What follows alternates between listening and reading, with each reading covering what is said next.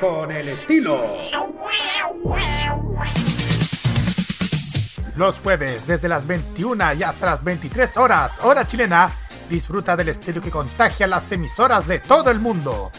Todo lo mejor del baile y la coreografía, las novedades musicales semanales y lo mejor del sonido de Corea del Sur llega todas las semanas junto a Alice, Kira, Roberto Camaño y la conducción de Carlos Pinto en K-Mod. Prográmate con Modo Radio. Modo Radio es para ti. Este 2021, sumérgete en la onda de oyentes. Vive Modo Radio. Programados contigo.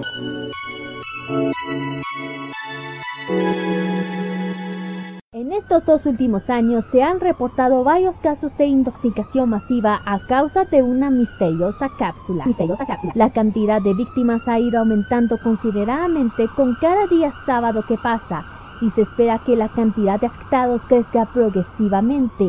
A partir de estos momentos, gracias a una sobredosis de animación y música de Japón.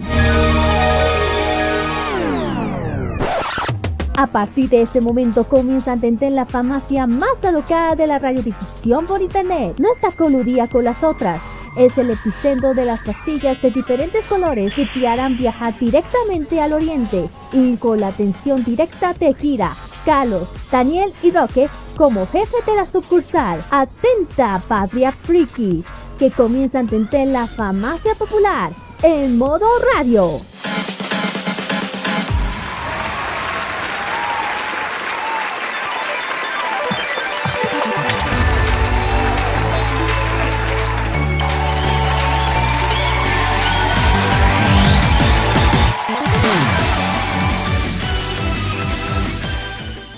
Están? Tengan todos ustedes muy buenas tardes, amigos oyentes de Modo Radio que nos escuchan a través de nuestra señal en vivo.modoradio.cl por TuneIn y también por Monkey Boo. Iniciamos un nuevo capítulo de Farmacia Popular en un día histórico para el país. Así es. La Farmacia Popular se plega a este formato llamado la elección gigante eh, que estamos difundiendo junto con nuestros amigos de Arriba FM y también, obviamente, acá por Modo Radio. Desde luego, les saluda quien ya votó, don Roque Espinosa, y conmigo me acompañan acá, junto a mí, Kitarino Sagijeda y Carlos Pinto Godoy, que están aquí conmigo. Chicos, muy buenas tardes. Buenas tardes, chiquillos. Así es, aquí estamos un sábado histórico, bueno, un fin de semana, mejor dicho, histórico para nuestro país, que yo también fue bien tempranito a votar a cumplir mi deber cívico y además que vengo, o sea, ayer me, anteayer, cunadita también, ya inmunizada con el primero kido. Bueno, el, el pasado día lunes me tocó a mí. Claro, y yo tenía, puta, yo tenía la esperanza de salir hablando chino, pero no fue así. Oh. pero sí, me mejoró el 5G por si acaso. ¿Ah? Me mejoró el 5G. Ah, te mejoró el 5G. Oye, ay, ay, amigo Sebarce, que me bromeó después de la, después del, de la vacunación. Carlos Pinto. ¿cómo está? Bien, gracias por acompañarnos en esta en esta jornada de sábado que comenzamos. Bueno, comenzamos ya el, uh, muy temprano a las 10 de la mañana, partiendo esta elección gigante con las cartas ajuste, pero comenzamos ahora con esta farmacia popular. Y yo sí voté también la, durante la mañana, igual ustedes también espero que hayan votado y si ustedes tienen ganas de votar también el día domingo, háganlo porque ese es un deber cívico, igual como yo, todos los chinos también es, es su deber como chino votar en estas elecciones el, estos días en estos días cruciales para el país. También claro, de, claro, después no se arrepienten de no haberlo votado porque de, de lo vota el estallido social no habrá valido para nada ¿Oyo? exacto muy bien. Exacto. por tanto que se huevió digo yo perdón la, la expresión. Exacto. Pues bien aprovechen, son dos días para efectuar el deber cívico, dado la contingencia que estamos viviendo. Pero recuerden, llevar, obviamente, para aquellos que no han votado, tienen que llevar su cédula de identidad y su propio lápiz azul. Su lápiz BIC, eh, claro, el lápiz Big, que no se les olvide, tienen que llevar el lápiz azul junto a ustedes y votar con haciendo una raya vertical sobre cualquiera de sus preferencias. Así que esa es como la recomendación que les damos para el día de mañana. Recuerden que nuestra programación especial sigue mañana con la cajita en eh, la cajita electoral. Por supuesto, vamos a tener la repetición de la farmacia el día de mañana a las 15. Y ojo que a las 18 horas, un especial de los imbatibles eh, adicional que viene después de, nuestro programa, pero en una versión especial esperando los primeros cómputos. Y desde luego cerramos con el análisis de tolerancia cerdo con nuestro amigo Nico y Seba. Y por supuesto yo que voy a estar también participando mañana. Pues bien, eso es la programación que vamos a tener durante el resto de esta jornada. Y por supuesto, vamos a ir con nuestra pauta para el día de hoy, que está hecha precisamente para que nos podamos eh, un poquito relajar del ámbito electoral, porque nuestro tema de la semana va a estar dividido por dos. Así es, por dos. Porque nos llegó por sorpresa dos informaciones esta semana que han dejado cola. Una de ellas tiene relación con un estreno muy esperado y postergadísimo de una conocida película de una franquicia que a mí me gusta, aunque me acusen de que soy hater del director y la otra, una que nos sorprendió en la reunión de pauta y dijimos, ¿saben qué? A mí, a mí, me, a mí la que me sorprendió. a mí la que más me sorprendió, dije, ¿What the fuck? En el Twitter, yo le digo, no se ve a Twitter porque ahí sale cualquier cosa y es como, eh, me dio lo leí fue, me da miedo, me da miedo. Así es, da miedo, llega a dar miedo. Pues bien, como lo contamos, eso es lo que vamos a tener el día de hoy en nuestra, en esta primera parte. Por supuesto, vamos a tener el Fashion Geek con nuestra amiga Kira, que está dedicado al ámbito de la música. Por favor, Kira, cuéntenos, adelántenos de quién va a hablar este fin de semana. Pero esta vez vamos al Fashion al Fashion Geek Music, claro que sí. Esta vez vamos a hablar sobre uno, algo un poco diferente. Vamos a volver un poco a lo que es el J, el J-Rock, el, J-Rock de Japón. Vamos a hablar de Miyabi, uno de los, uno de los más increíbles cantautores del mundo de, de Japón. Ha venido a nuestro país más, más de tres veces. Y de hecho aquí es muy, muy, muy, muy querido. Bueno, él es es J-Rock, J-Pop y muchas otras áreas, también eh, muy metido en el área del Visual Kei también, pero eso lo vamos a hablar más adelante sobre él.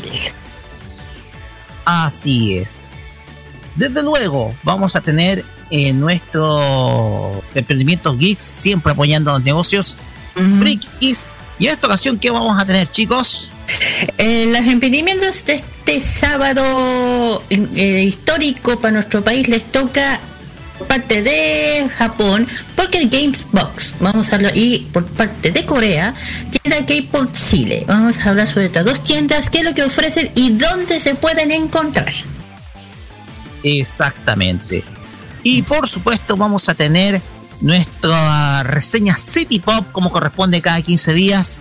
Y en esta oportunidad vamos a dedicarlo a una verdadera gran voz de la música soul en Japón una voz que conquistó sobre todo con el primer disco que lanzó, pero que a la larga es mucho más que solamente música, es estética y belleza visual. Vamos a hablar esta semana de Mai Yamane, destacada cantante del ámbito del city pop, que desde luego va a estar con nosotros en un rato más. Y Carlos Pinto, cuéntenos qué nos traen el Asian Top Chart para esta semana. Nos vamos de nuevamente a Seúl porque vamos a repetir nuevamente los éxitos más escuchados según el ITM, lo que hemos detallado el pasado día jueves en Kramer. Así que quieren saber nuevamente el primer lugar, así lo vamos a detallar nuevamente en nuestra Top Channel junto con la mejor música que tenemos aquí en FP. Aquí en ah. Exactamente. Ya dicho esto, estimado Carlos Pinto, vamos al tiro con lo que son nuestras redes sociales. Así es. Vamos a a las redes sociales, eh, Facebook, eh, Twitter, Instagram, arroba modo radio CL y arroba farmacia popular, hashtag farmacia popular MR, WhatsApp más 56994725919. envío.modoradio.cl para que puedan escuchar el programa y también TuneIn y Monkey Boot, eh, tanto las aplicaciones y los sitios web y los podcasts de Farmacia Popular para que puedan escuchar las veces que ustedes quieran, ya sea en ya sea en lugar de cuando quieren escucharlo después de, de su lugar de votación o, cuando quieren estar en sus casas. Bueno, ahí está la farmacia para que puedan escuchar. Exactamente. Recuerden que, como siempre, este episodio va a estar repitiéndose el día de mañana a las 3 de la tarde. Por lo tanto, si no escucharon este, este programa, lo van a poder volver a hacer. Para aquellos que lo que sí no va a pasar es que no hay la repetición de los imbatibles, ninguna de los dos capítulos de esta semana, por lo tanto van a ir directamente al podcast, ¿ya? Así que para aquellos que eh, quieran eh, volver a escuchar los programas que van a venir luego a las 9 y el de mañana, van a ir directamente al podcast, se los anticipo desde ya. Y por supuesto, nuestro capítulo de los eh, de la farmacia, perdón, de farmacia popular, va a estar en el podcast a partir de este lunes para que ustedes puedan escucharlo nuevamente. Y bien, ya dicho esto, vamos con música y vamos a empezar con una serie que si no me equivoco es de esta temporada que se llama Hige wo Surusoshite Yosu Yoshikousei wo Hiro. Discúlpenme, o mejor conocido como Hige Hiro. Así nomás, dejémoslo, Hige Hige Hiro nomás. Dejémoslo ahí. Una de esas típicas series románticas al estilo del anime japonés. Y vamos a escuchar el opening interpretado por Dialogue Plus. Esto es Omoide Shiro, Shiriori. A ver, de nuevo. Omoide Shiritori. Ahí está. Omoide Shiritori. te, voy a mandar a practicar, te digo. Sí, necesito práctica. Muy bien. Vamos y volvemos con nuestros temas de la semana acá en Farmacia Popular. Vamos y volvemos.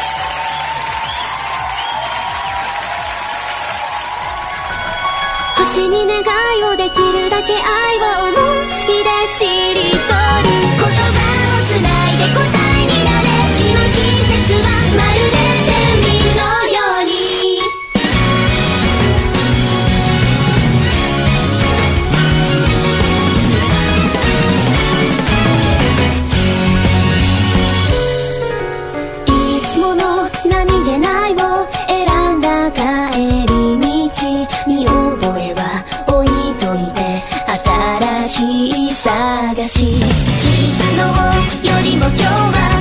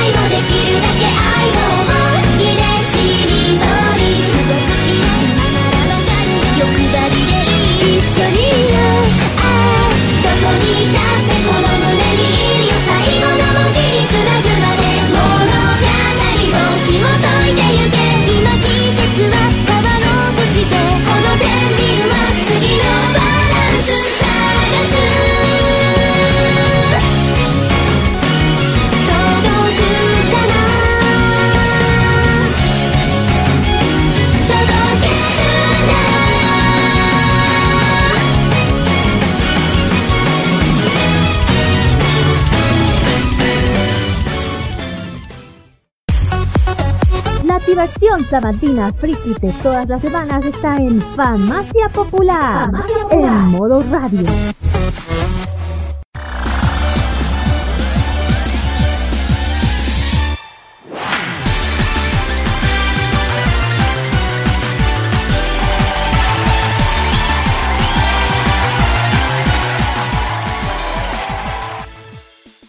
Acá en Farmacia Popular por Modo Radio y llegamos a nuestro primer bloque que lo vamos a dividir en dos.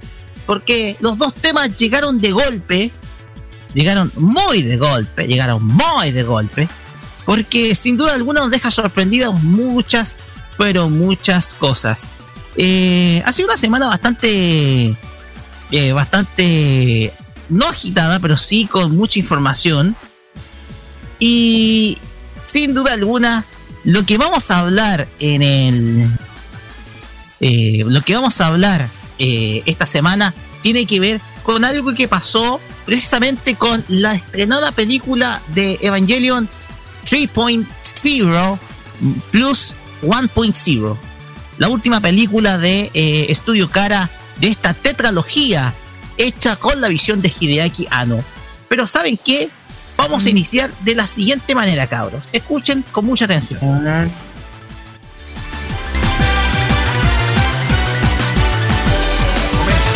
Que tiemble el poder. Porque ahora comienza la licencia con Roque Espinosa.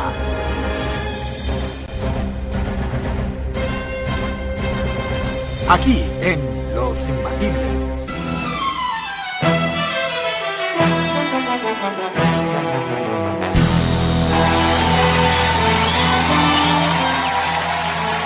Qué tienes que meter aplauso? Oye, qué escena más épica. qué escena más épica.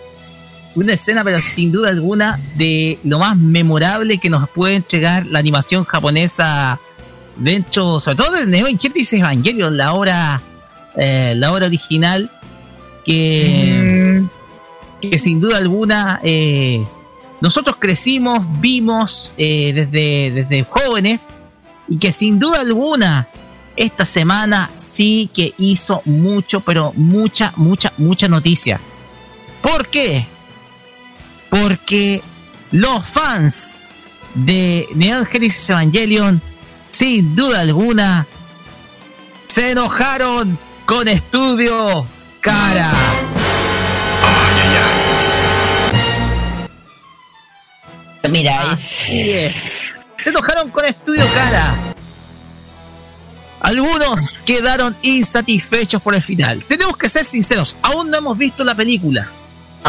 No la hemos visto. Hasta que luego de ser liberada podemos emitir una opinión. De hecho, yo voy a ver la tetralogía corrida.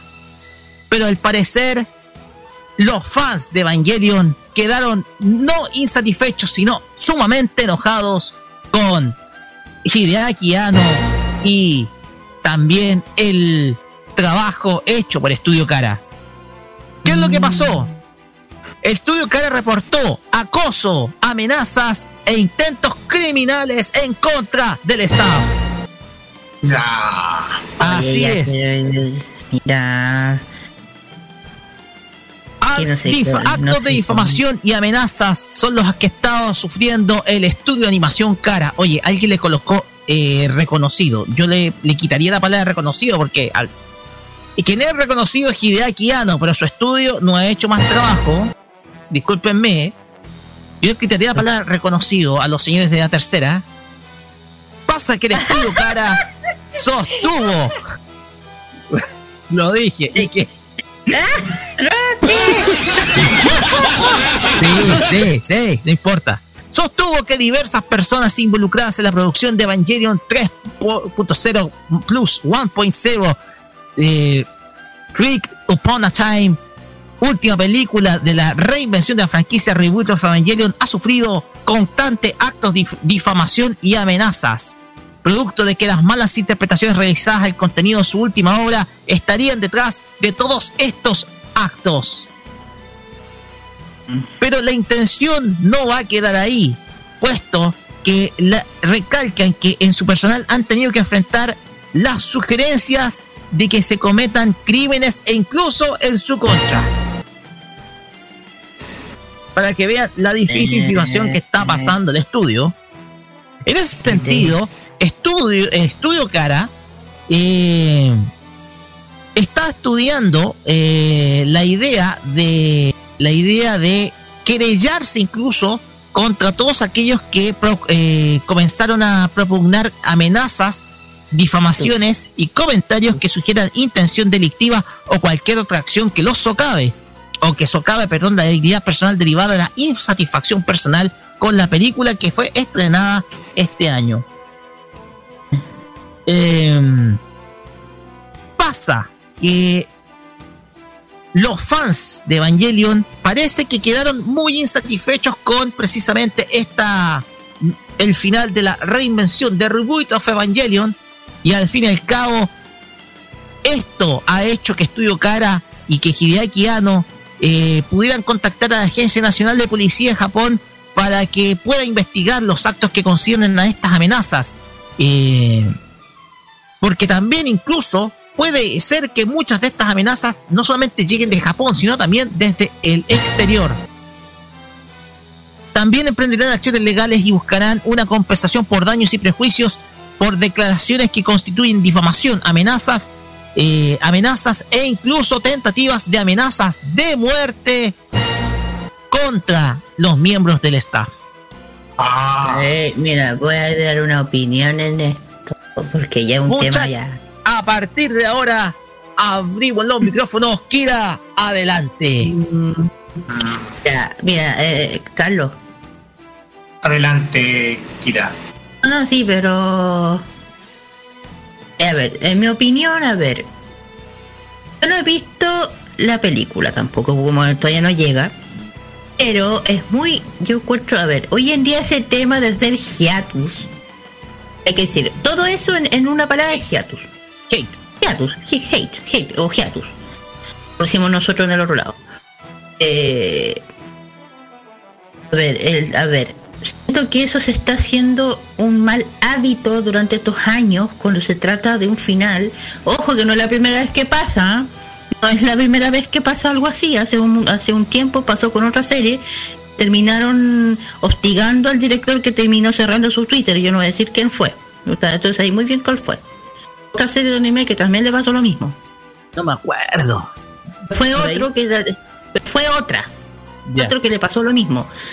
Yo les digo una cosa, eh, yo no sé si todos los fans nos están tirando, no sé si son gente nueva, nuts que están recién enterándose de Evangelion, son las personas que son de nuestra época, que dudo lo que son de nuestra época, que vimos la, las primeras series de, de Evangelion, que para mí esa esa es eh, la original.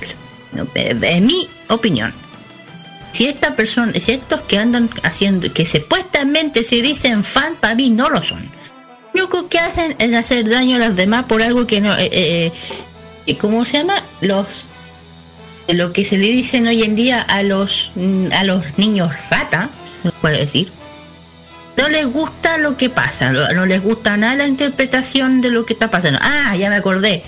Parte de, un anime, un videojuego, el tema de Last of Us 2, que quedó la cagada con ese. el final. Last of Us. Ese otro tema que terminaron con una cantidad de hiatus a, la dirección del juego, que terminaron, uy, yo ni digo.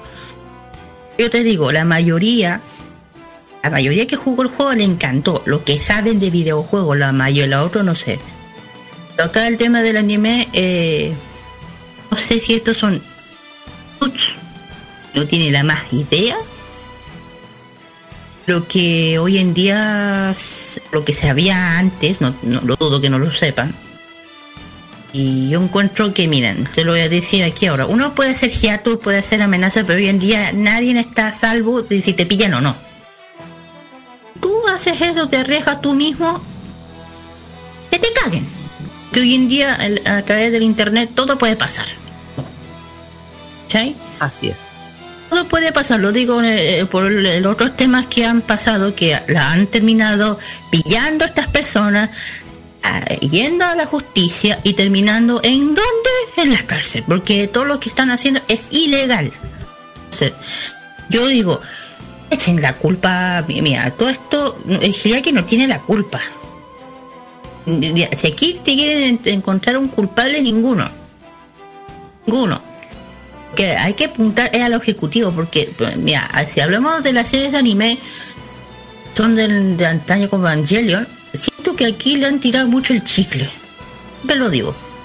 Mucho el chicle hasta llegar como llegó con la película, yo no tengo idea cómo llegó, se la llegó a ver y llegó a ver al final. Si a mí me llega a ver diferente opinión, que es buena, aquí hay una diferencia de opiniones muy grave. Yo digo, no lleguen a ese extremo de si no les gusta, opinen, cállense, no, no tienen para qué dar malas palabras o amenazas personas que las pasan mal. Personas las pasan mal especialmente si hablamos de Japón, que eh, con el tema de la pandemia hoy en día, yo creo que hay que tener un poquito dos dedos en la cabeza, en tener un poco de cordura en la cabeza. Que uno hace, las palabras que salen. Digo, eh, que yo dudo que de nuestra época estén metidos.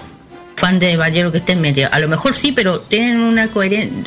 A lo mejor no estén de acuerdo, pero no lo comentan, tienen esa idea de ya ahí, a qué me refiero. Así es. Yo le tengo, mira, eh, y, yo le tengo un cariño bien grande a Evangelion por parte de la, por la, por la, esta empresa, la Gainax. Yo le, me encantaba esa empresa, hizo varias series que le tengo un recuerdo enorme, y no voy a hablar de miles que he visto, muy muchos que he visto. Eh, Nadia, Decano, etcétera, todas esas. Y lo que yo digo que aquí las empresas hoy en día en, esta época lo único que les importa no es dedicarlo 100% al fan, lo están dedicando más al marketing, a la plata. Y si están de acuerdo con eso, porque mi opinión es esa. Ya le, pasó, ya le está pasando algo por Super que de la, lo han estado chicleando, lo han estado eh, tirando de una forma Hablemos de Naruto, que es otro tema. Sí, ahí terminó mi opinión y se lo doy a los demás. No sé. Así es. Carlos Pinto. Sí, yo. Mira, yo, yo concuerdo con lo que dijo la Kira, pero voy a hacer un, una, una mención de lo que ha dicho el director Hideakiano eh, pasado mes de marzo en, en la cadena en la Checa cuando hicieron un, un documental especial sobre él y la producción de la película. Ano habló con franqueza sobre amenazas e inquietantes mensajes que recibió del público tras esta conclusión de la serie y las películas originales de Evangelion. Mencionó, cuando vi eso pensé, ¿a quién podría importarle ya lo que sea? Sentí que había terminado con la creación del anime. Eso de claro.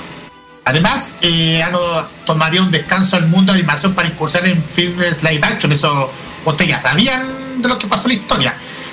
Al final, esta película, a pesar que se estrenó el, en marzo pasado, recaudó, recaudó 8.352 millones de yenes, chiquillos. Sí. de hecho ha totalizado a nivel global 76,67 millones de dólares. Esa es la recaudación total que tenía la película eh, desde su estreno.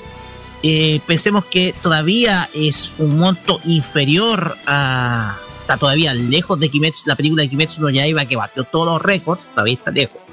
Pero podría estar acercándose muy pronto a lo que es, bueno, es la mejor recaudación que ha obtenido la tetralogía de Reboot of Evangelion. De hecho, es la mm. que le ha ido mucho mejor, pero eso tiene sentido producto que es el cierre, que es el final. Porque recordemos que muchos de los que fueron al cine eh, en esta ocasión eh, han visto la tetralogía, algunas películas de tetralogía a través de DVD y hoy en día es la oportunidad para ver el final solamente a través del cine. Mm. El tema es que, como tú habías dicho, eh, Hideaki Anno estaba obsesionado por hacer un trabajo, trabajar con Ultraman, porque eh, recordemos que es un fanático también de los. El, eh, Hideaki Anno también es considerado un fanático del Super Sentai pero también es fanático sobre todo de Ultraman, por lo tanto se obsesionó mucho con él, eh, con el personaje, con este superhéroe de los 70 y 80 de, Japón. Entonces, ya eh, concluida esta digamos, polémica tetralogía, porque digámoslo, esto no es de ahora, esto viene de antes. Y cuando digo que viene antes, viene de precisamente la tercera película que a muchos no les gustó el final de Evangelion 3.0. Eh, esto, ya tiene un antecedente producto de que para muchos eh, la tercera película habría arruinado la historia. No así Evangelion 2.0, que es considerada la mejor de las tres anteriores. Habría opinión, la mejor, para mí la mejor ha sido la número uno, la antigua, la que está en VHS. La tengo y es maravillosa. Estamos hablando de la tetralogía del. Estamos hablando de la tetralogía del 2006, cuando comenzó esta ah. nueva historia de Rubí de Me tocó ver parte de la película 1 en el año que salió en 2006, pero no te mostraba nada nuevo. El tema acá es que eh, los problemas de Rebuild of Evangelion vienen de antes. Sobre todo desde el final de la tercera película, que no gustó a muchos el final de la tercera película. Y obviamente eh, todo esto se traspasó a la cuarta película en donde simplemente quedó ahora la escoba. Que yo digo, si ya le fue, es que yo es lo que yo no puedo entender. Si ya sabe, si la agencia sabían perfectamente que la otra ya habían tenido opiniones negativas, ¿para qué arriesgarse a hacer una cuarta y si va a salir peor? Es que ya digo, yo no sé si ellos, yo digo, se enfocan más en lo que es máquina que en los fandom. Digo yo. Recordemos que también el fandom de Evangelion de por sí es muy conflictivo en Japón es muy conflictivo. No por algo han sacado merchandising para poder satisfacer al fan. El fan de Evangelion es muy consumista. Y ojo, que Hideaki Anno es enemigo de esa visión comercial del anime, aunque muchos apelan de que hace lo contrario. De que hace lo contrario. O sea, dice una cosa pero actúa de manera contraria a lo que él dice. Porque ah.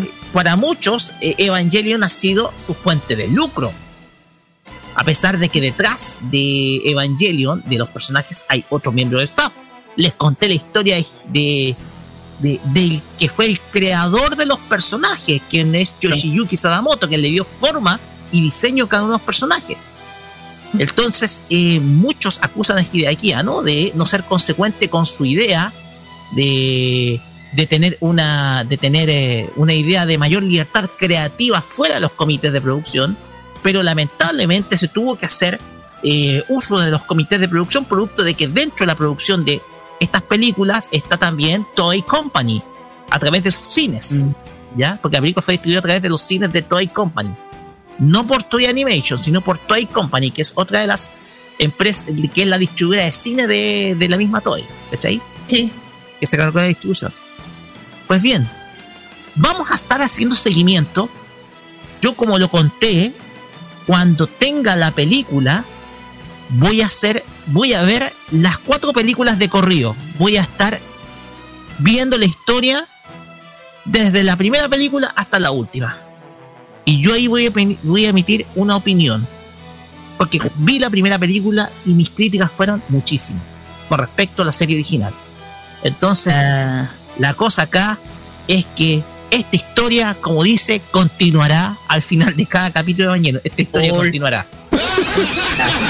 yo tampoco, yo no he visto la última, pero la, primera la vi, pero con parte, digo, no me gustó, no, a, las primeras vistazos fue no, como un no, ¿sí me entiendes?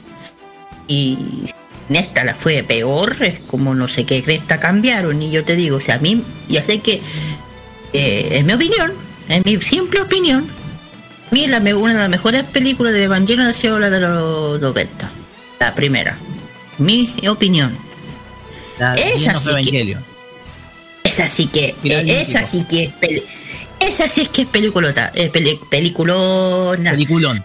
peliculón. Eso. ¿Por qué? Porque muestra lo que que era en la serie de Evangelion en esa época era oscura con el con esos temas bien delicados que tenía que con la Biblia y de hecho el final es súper es súper caótico súper caótico exactamente y digo si tú ves la película ahí podrías dar una opinión en general pero yo siento que el fandom no debería hacer eso de estar amenazando a la gente por algo que está mal hecho y luego eh, en vez de, de decir a, a la, apuntar a Hideaki, sería más a la empresa.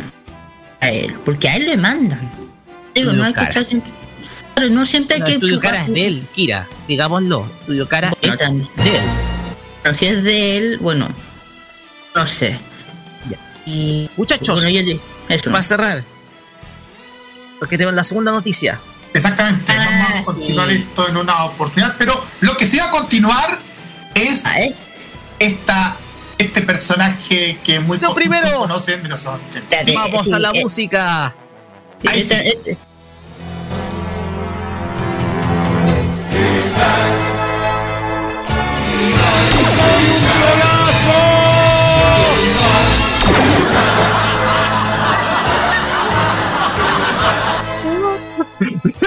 Todo gracias, todo gracias a una persona. Todo- todo gracias a una Es persona. inevitable, es inevitable, Kira, recordar al señor, Oh. al, al bananero. Ay, ay, ay, ay, ay. El señor Bananero, fuera de aquí. Fuera de aquí. Fuera. Fuera de aquí. Vamos, Kira, con la noticia. Estamos Oh, con miren, eh, claro. de He-Man original. Ay, sí, por favor, no coloque la otra tontera, señor. Eh, A ver, este es un tema, bueno, esto es una noticia que, que a mí me lo encontré por andar humeando en el Twitter. Fue un... Dije, escucha, como siempre estoy en el Twitter viendo noticias, encontré con, el tema. Dije, me, dije, me no me lo voy a ni creer. Fue que eh, ya saben que hablo de Master of the Universe, que va a ser, eh, bueno, por otra parte, se habló sobre la producción de esto. Eh, dicen que lo está, está preparando Sony Pictures con Mattel Films. Como, eh, ya, Mattel. Sony. Pero Mattel, Mattel, de los juguetes. Y Pues, también es de Mattel la franquicia de y también, pero si está, mira, si está con Sony, ya ahí tengo una esperanza de no tenerle tanto miedo, porque cuando leí yo pensé cualquier cosa. Eh, eh, y bueno, y la, señal, claro, la va a tener Netflix, pisar para hacer adelantar estas compañías por la derecha presentación. Se ha dado The Master of the Universe Revelation, se llama, se va a llamar la serie. Saben que la serie producida por Kevin Smith, el, el creador, eh, serie de los 80, llegó, eh, que todo el mundo recordará. Eh, personaje producido por, ya sean con He-Man, con todo esto. Eh, se dio a conocer esta información nostalgia de los 80 que se iba a hacer esta serie. Eh, claro que parece que ya hay como por ahí imágenes sobre el tema de He-Man.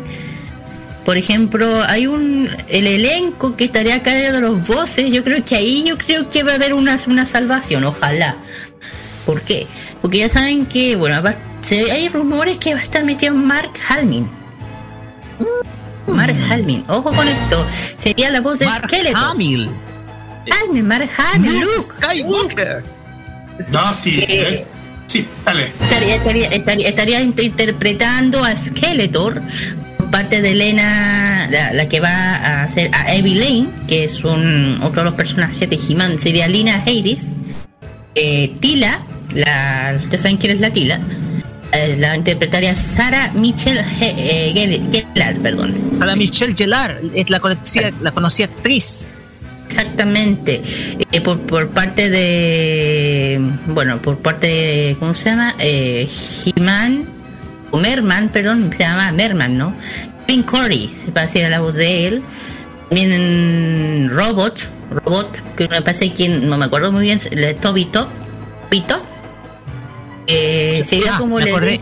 Mira, Sara Michelle Gellar es nada menos que Buffy la casa vampiro. Exactamente. Exactamente. Exactamente. Bueno, eh, eh, bueno, hay otro más el elenco, pero que siguiendo la. eh, bueno, sigue siendo. Según dicen que es la que hace la, el tema de Harley Quinn Smith. Eh, y Harley Quinn Smith, que según dicen que es pésima actriz, no sé ahí. Eso. No, el o sea, no sé, eso es lo que es lo que he estado eh, especula, he estado averiguando por ese tema. Eh, por otro lado, ya creo que ya hay imágenes de lo que se vería, lo, imágenes que se pueden encontrar en, en internet sobre el nuevo de He-Man. si tienen una idea de cuándo se estrenaría, bueno, el Master, bueno, el Master of the Universe Revelation estaría en Netflix el 23 de julio de este año. 23 de julio. Julio de este año, así que estar muy, muy atento a lo que puede pasar. Eh, eh, que ahí están esperando el tráiler, el sinopsis oficial de la eso sí, pero por ahí creo que hay ahí recorrido sobre los rumores de cómo se deberían, cosas así. Y bueno, y hay rumores quién sería lo del elenco que daría la voz. Eh, eh, por otra parte, eh, dije que la producción va a estar por Sony, por parte de Mattel. la producción, para si alguien quiere saber de dónde, es de Adam Bonney, de, de Descientes, Descendientes, perdón. Christopher Keenan, la Liga de la Justicia, Ah, espérate. O sea, la Warner va a estar metido, metido en esto. Robbie David de Master, bueno, el que Robin David de Master of Your Revelation, Jess Masuda o Masuda de, de, Batman y Susan Corbin de Voltron. ¿Qué? De la nueva versión de Voltron, la de Netflix. Exactamente. O sea, prácticamente aquí se está metiendo Warner. Aquí se está metiendo Warner acá. Gente, gente de las otras productoras pero son parte de. Son parte de. Así que, bueno, yo digo, ya. Y bueno, ahí pueden encontrar, eh, y hay las primeras fotos de cómo se vería, ponte tu Skeletor, eh, He-Man, hasta entonces, no sé quién le va a hacer la voz a He-Man, pero los demás ya están, creo que ya eh, confirmados. Pero la voz de He-Man no tengo la remarco de idea que Para mí que la van a dejar de sorpresa, Kira que yo digo, si ya dieron el tema de que Mark va a ser Skeletor, eh, yo creo que no sé. Eh, ya digo, tiene que estar siempre atento a lo que ven en las redes sociales, lo que pasa en Twitter. Hecho, esto fue. De hecho, esto salió en. el tema salió en Twitter. Yo, migan, ¿cómo lo, lo, lo, lo descubrí? lo mismo, especialmente por una personita que conozco, familiar mío, que es fanático, fanático, fanático, fanático, fanático de, de ¿Por qué? Que tiene una colección que ni les digo, por eso les digo, no voy a decir quién es. La verdad no sabe quién es. Bueno. Carlos Pito, vamos con usted. Exactamente, gracias. No, igual interesante de esto, porque va encima que esta producción de Sony y Mattel, la animación bueno, la, animación va a estar a cargo también de Powerhouse Animation, que es misma productora de animación que hizo a cargo de la, animación de Castlevania. Y me sorprende también que, que de todo el elenco de, actrices, de actores y actrices que van a participar en el doblaje en inglés de He-Man. Un dato no menor. Bueno, termina Carlito, pues lo digo. Y y bueno, Mark Hamill, bueno, ustedes saben que Mark Hamill ha sido una gran, una gran estrella en el tema del doblaje en Estados Unidos.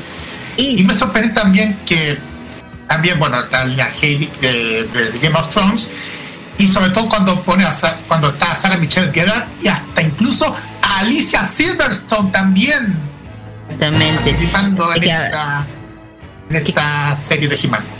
Claro, que además Jaime ya tiene, ha tenido un gran tema de doblaje porque acuerdan que la voz oficial de, del Joker, de Batman. Eh, la, voz, oficial. Ah, oh, el tema del Castlevania chiquillo. eh, lo, acaban de entrenar la nueva temporada en Netflix. Acaban de entrenar. La acaban de entrenar la nueva temporada. Yo estoy, me estáis diciendo, me llego y sale, tratan. Revise, revise. Y encontró Castlevania. oh, sí, a colocar en la nueva temporada yo no la quiero ni ver la tengo que ver, así que. Ya.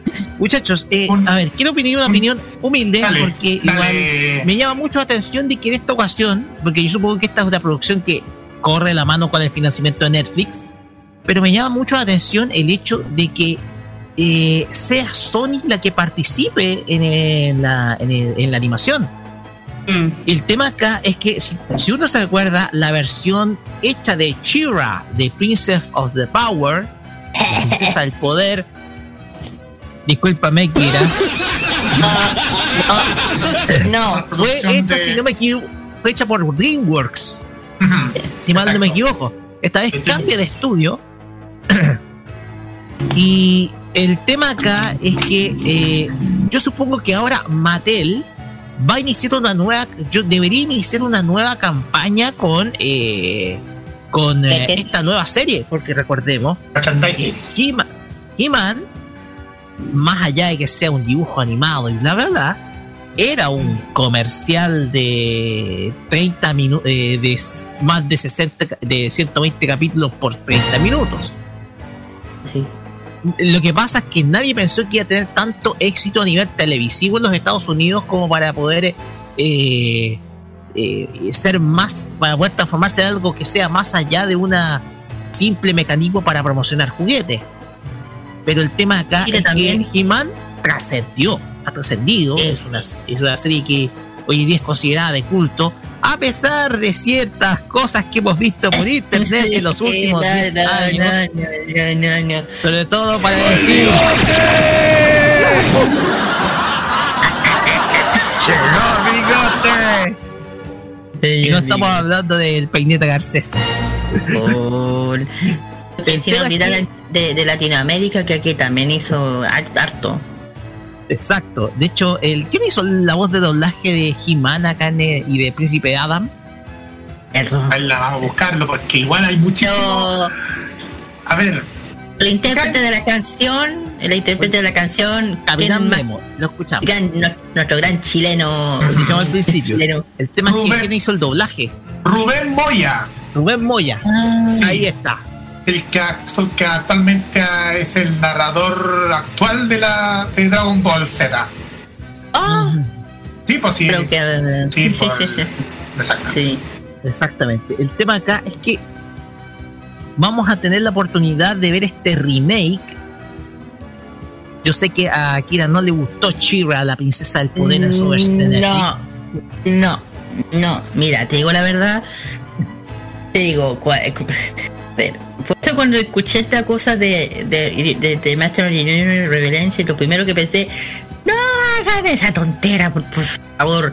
Ya pasó con los Thundercats, ya pasó con Chira, no hagan esta, por favor. No echen a perder nuestras caricaturas de, los, de nosotros, por favor.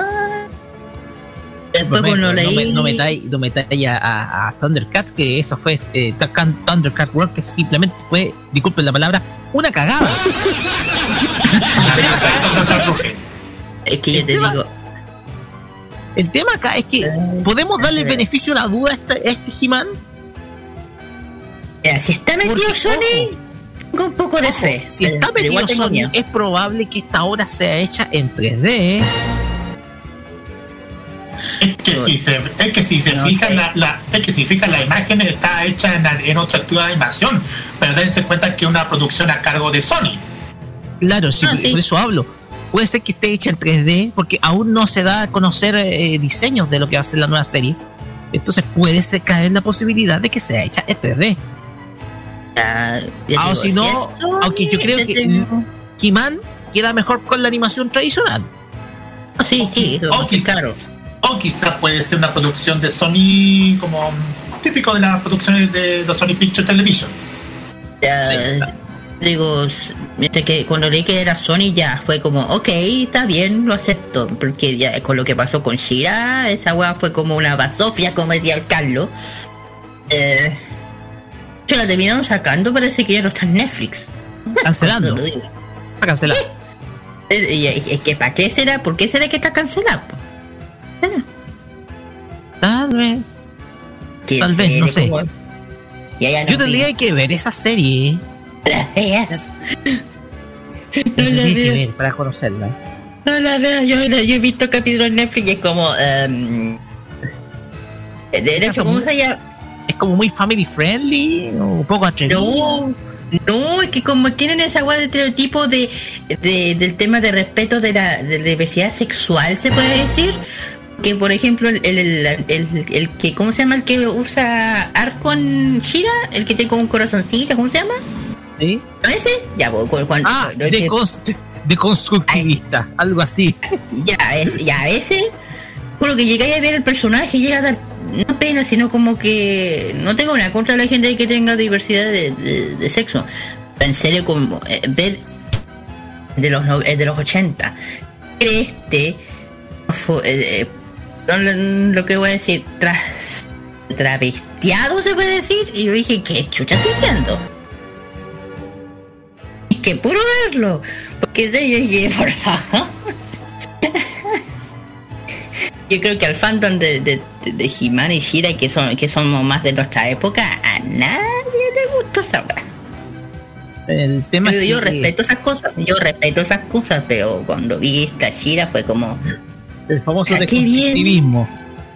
Y yo digo, si esta es una cari yo digo, si, yo digo, caricaturas de hoy en día de los niños, ¿están enfocadas en los niños o en los adultos? Porque si dicen, respetando la diversidad sexual, ya, pues ahí hay que, hay, más- ahí que hay una interpretación de todo. ¿eh? Y es un niño que va a entender eso. ¿cachai? Así es.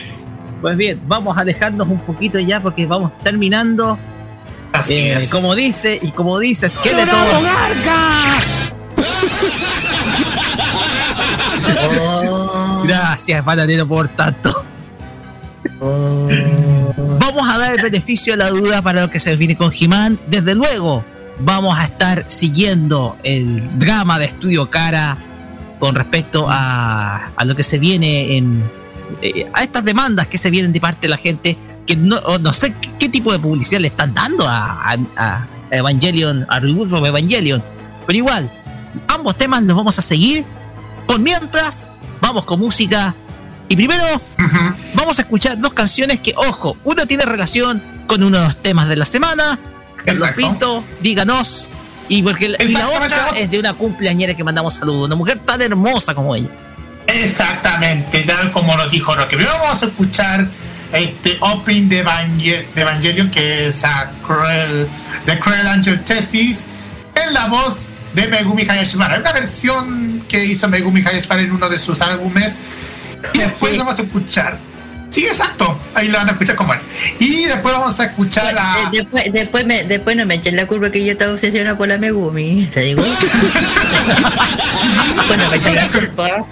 Bueno, ya, después vamos a escuchar a Baro Usagi porque según lo mismo lo dijo Roque, esta semana estuvo de cumpleaños, la cual le mandamos un saludo especial a Barita. Con este tema, uno de los últimos hitos que sacó este, este mes, Try Again. Igual es súper súper bonita, le recomiendo ese tema. Vamos Perfecto. y volvemos con el Fashion Geek Music aquí en Farmacia Popular. Vamos y volvemos. く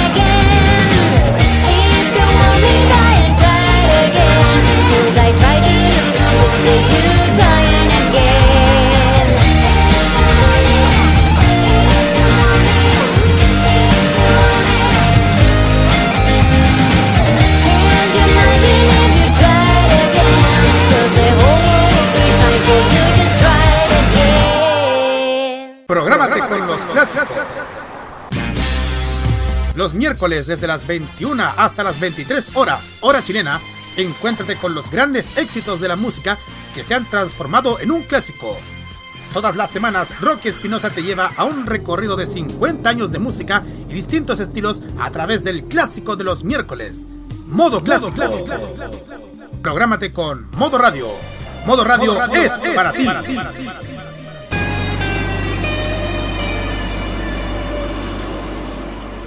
Realmente no estás tan solo. ¿Quién te dijo que no estabas? Si aún podemos abrazarnos, para eso hay que cuidarnos. Juntos saldremos de esto. Esto no pretende ser una propaganda emotiva. En Chile ya van más de 25.000 muertes a causa del COVID-19. Si no quieres sumarte a esta cifra, toma las siguientes precauciones. Lávate las manos y el antebrazo frecuentemente. Sal de tu casa solo cuando debas hacerlo. Cuando lo hagas, lleva siempre la mascarilla puesta. Mantén un metro de distancia con quienes te rodean. Te cuidamos, pero cuidarnos es tarea de todos. Este 2021 vive Modo Radio, programados contigo. Este 2021 disfruta de todo el humor y la entretención. Vive Modo Radio, programados contigo. La moda y las tendencias de Japón están a partir de ahora con Kira y su Fashion Geek. En Farmacia Popular.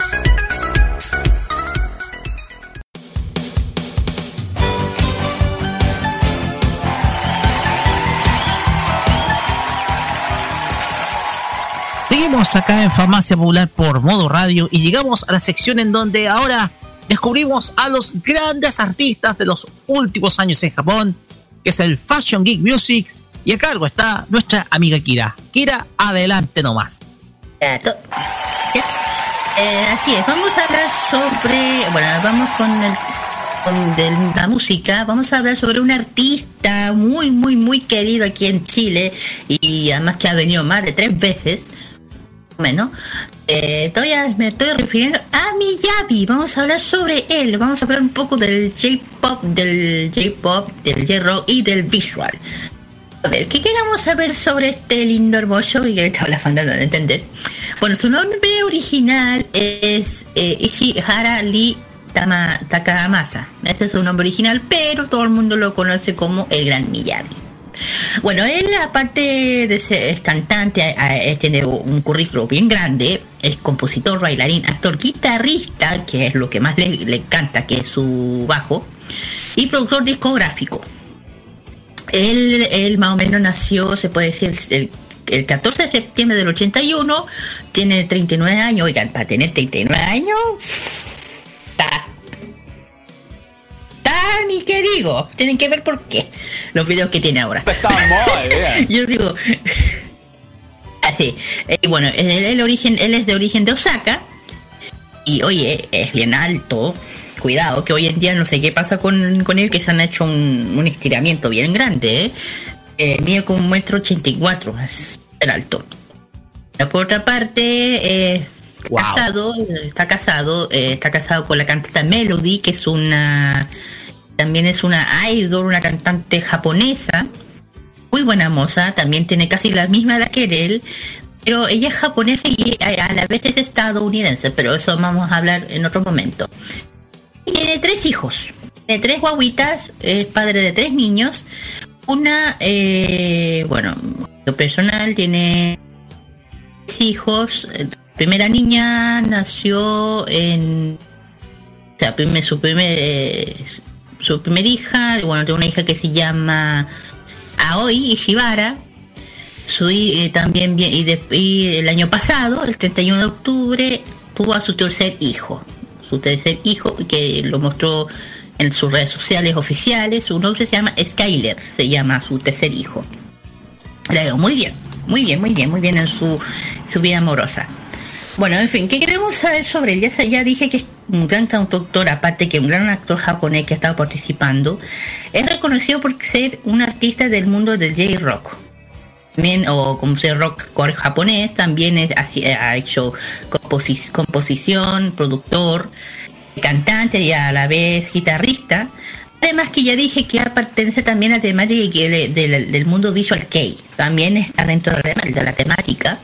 Eh, actualmente, y bueno, siempre ha sido eh, una, cantante solista. Eh, inicialmente el nombre Miyavi, es, eh, su nombre es un músico comenzó como guitarrista de una banda indie, o sea, independiente, el nombre de fue Dwight Quarters, de la cual destaca no solo ser el más joven, sino que componía la mayor parte de las canciones y letras de él. Pero lamentablemente durante el año 2002 se, comenzó, eh, se hubo la disolución de esta banda, su carrera, eh, empezó su carrera como cantante, claro que sí. De ahí cambió su nombre, que aún hoy en día se le conoce como Miyavi. Y empezó con su primer álbum que se llama Gaga- Gagaku, el sello, bajo, bajo un sello, sí. Y después lanzó su- uno de sus sencillos debut, o re, o ya debut de la canción Rock No eh, Gagushu. La cual el artista tomó un pseudónimo que es el, bueno, su nick, o su apodo mejor dicho, M.I.A.P. dice.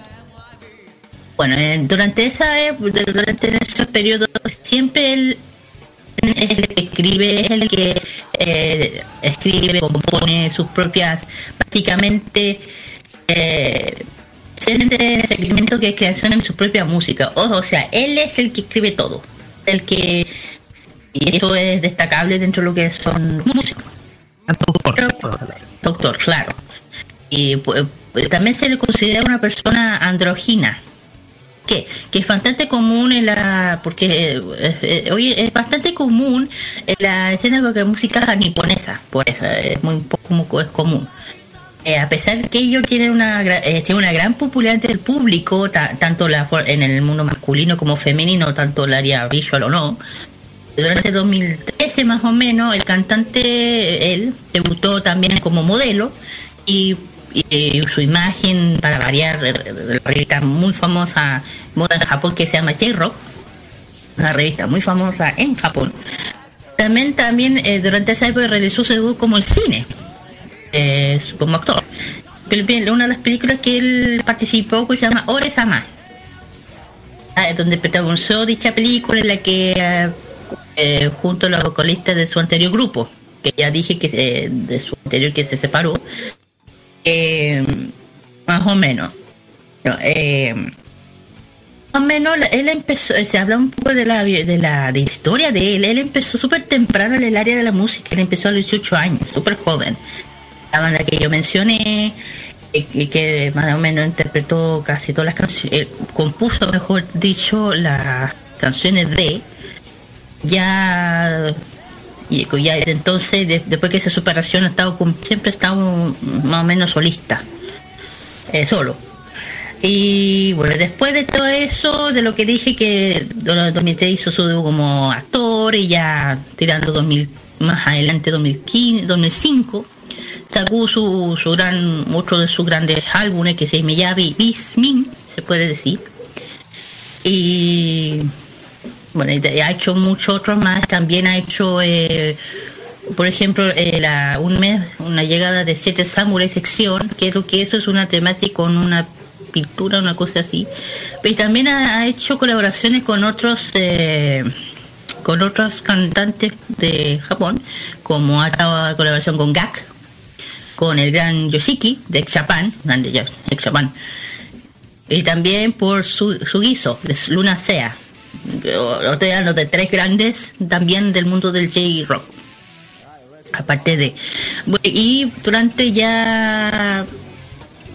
durante todo ese tiempo. eh, empezó ya a salir de Japón ya en su primera eh, en su tierra fuera de su tierra natal con, con los Estados Unidos ya realizó los primeros conciertos en el MGM Grand, Grand Hotel de Las Vegas eh, el festival J Rock Revolution en Los Ángeles de esa época y ahí empezó ya a expandir su, sus giras mundiales se puede decir ¿Por qué? Porque el año 2008 ahí ya su gran primera gira mundial grande que se llamó Japan Kabuki Rock Tour 2018 comenzó justamente en Estados Unidos, en Norteamérica, con una gran gira, pero aquí donde aquí salimos eh, beneficiados los chilenos. ¿Por qué? Que vino por primera vez de Sudamérica a Brasil y a Chile específicamente. Y ahí estuve yo. En. Eh, yo fui a ese concierto hace muchos años. Y por otra parte también hacia Europa y, y y en esa época lanzó su remix de Room Number 30, eh, 382 y con eso sus canciones y, y distintas fases de su carrera editada por Toby Lloyd que ya sé yo sé quién es Toby pero no sé quién es Eh, bueno durante esa época ya dije ha estado haciendo muchos giras, muchas eh, álbumes, ponte tú del año 2009, participó en un evento que eh, aniver- eh, eh, 10 el, el 10 aniversario de convocatoria performance de Nippon Bukodai, Bukodan, un programa. Bueno, en este, bueno, en esa época abandonó la discografía que él, que él, que él o sea, donde estaba haciendo contrato. Abandonó dicha discografía 10 años después eh, y, su sello, y que se llamaba Pace Company, en esa época. Y durante el 7, el 7 de abril, el presidente de una discografía, bautizando el nombre como J Glam. Ahí Japan Glamours, con esta noticia confirmó también su verdadero nombre. O sea, durante mucho tiempo nadie sabía muy bien el nombre de realmente de. En ese- siempre era un misterio, siempre decía Miyabe, hasta que se reveló el nombre real, que es el que yo mencioné. Bueno, eh, ya dije, dentro de su lado personal, ya dije que él está casado con la cantante Melody, que yo voy a hablar otro momento de ella. Eh, dentro de su matrimonio, el 9 de, 19 mm, 29 de julio del 99, dio luz a su primera hija, que ya dije se llama o Miyabi. Y después, eh, que es un. bueno, ustedes saben que los nombres japoneses tienen un significado especial, a la diferencia de acá, que significa la razón del amor. Eso significa el nombre de su hija. muy bonito. Y después llegó su segundo hijo, su segunda guagua. Y después hubo, claro, después hubo su tercer hijo, que ya dije que nació el 31 de octubre del año pasado.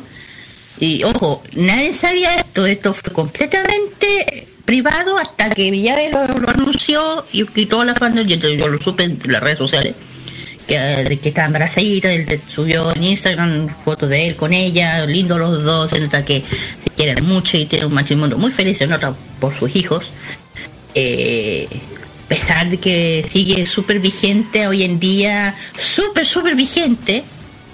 Eh, bueno, ya expliqué que aquí en Chile vino, eh, si, bueno, aquí en Chile, de hecho, eh, Chile, perdón, digo, eh, él tiene un cariño muy, muy, muy especial a Chile.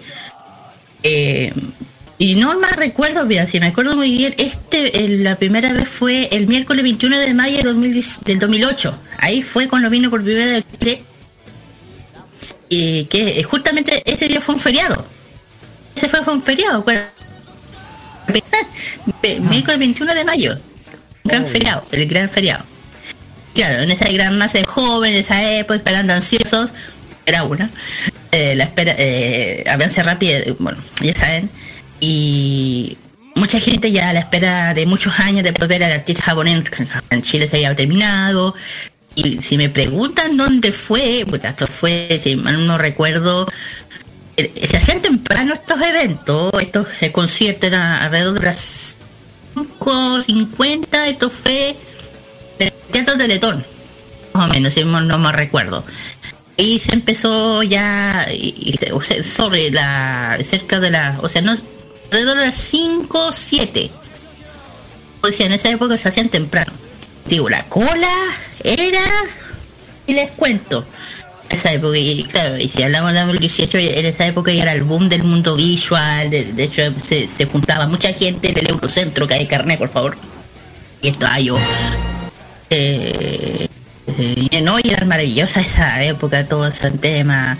Yo me, yo me acuerdo perfectamente el griterío que había ahí. Eh, como ya dije, tuve este giro bien esperado acá, se llevó un gran, un gran, eh, o sea, yo no tuve pero otras sí. Yo les digo, él es muy alto y es- canta muy, muy bien. Yo les digo, pues fui, eh, digo, por otro lado, eh, por otra parte, como está diciendo, eh, vino, ha, venido más veces a Chile. Ha venido más veces, tres veces. Si no mal recuerdo, eh, así, eh, durante, cumplió, de hecho el 21 de mayo cumplió 10 años. Desde la primera que, una vez que, por primera que tocó, que tocó Santiago, porque ya la última vez que regresó fue en el año 2009 y 2011.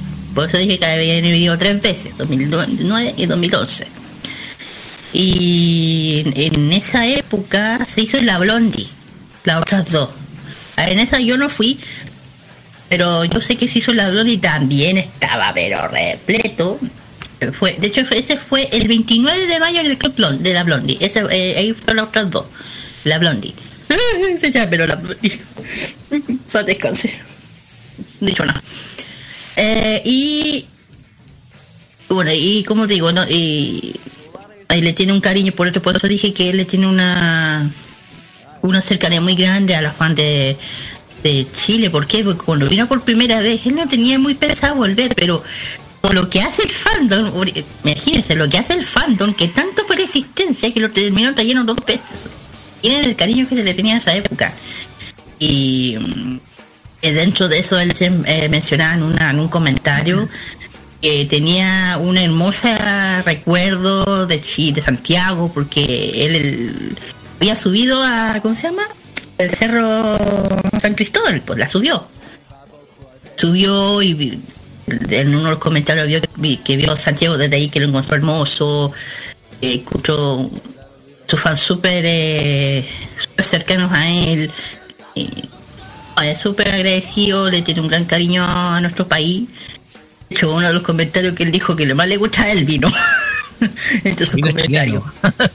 claro, el, vino chileno. Vino. Eh, Y en esa época, bueno, eh, cuando hizo su, hizo una, pues, de, de, de- recordatorio de su- todos sus éxitos y uno de los temas que más tocó, uno de los más esperaba, que es el tema Where is my name?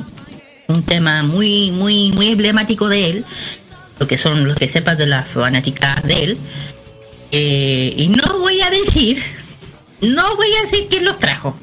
No lo voy a mencionar. ¿Quién trajo a Villadi? No lo voy a mencionar. Una productora. No, es que no, lo po- no la voy a mencionar. Que- porque yo sé quién la trajo, pero no la voy a mencionar. Es lo único que voy a decir. Bueno, en fin. mantenga eh, por interno no la cuenta. Eh, bueno, ya dije, él está terriblemente súper vigente hoy en día, lo puede ver perfectamente en todas sus redes sociales. De hecho, el año pasado, eh, el ca- 14 de febrero, Miyavi lanzaba una, su, un álbum nuevo antes de los Juegos Olímpicos, un toque en verano, antes de que ocurriera toda esta tontera.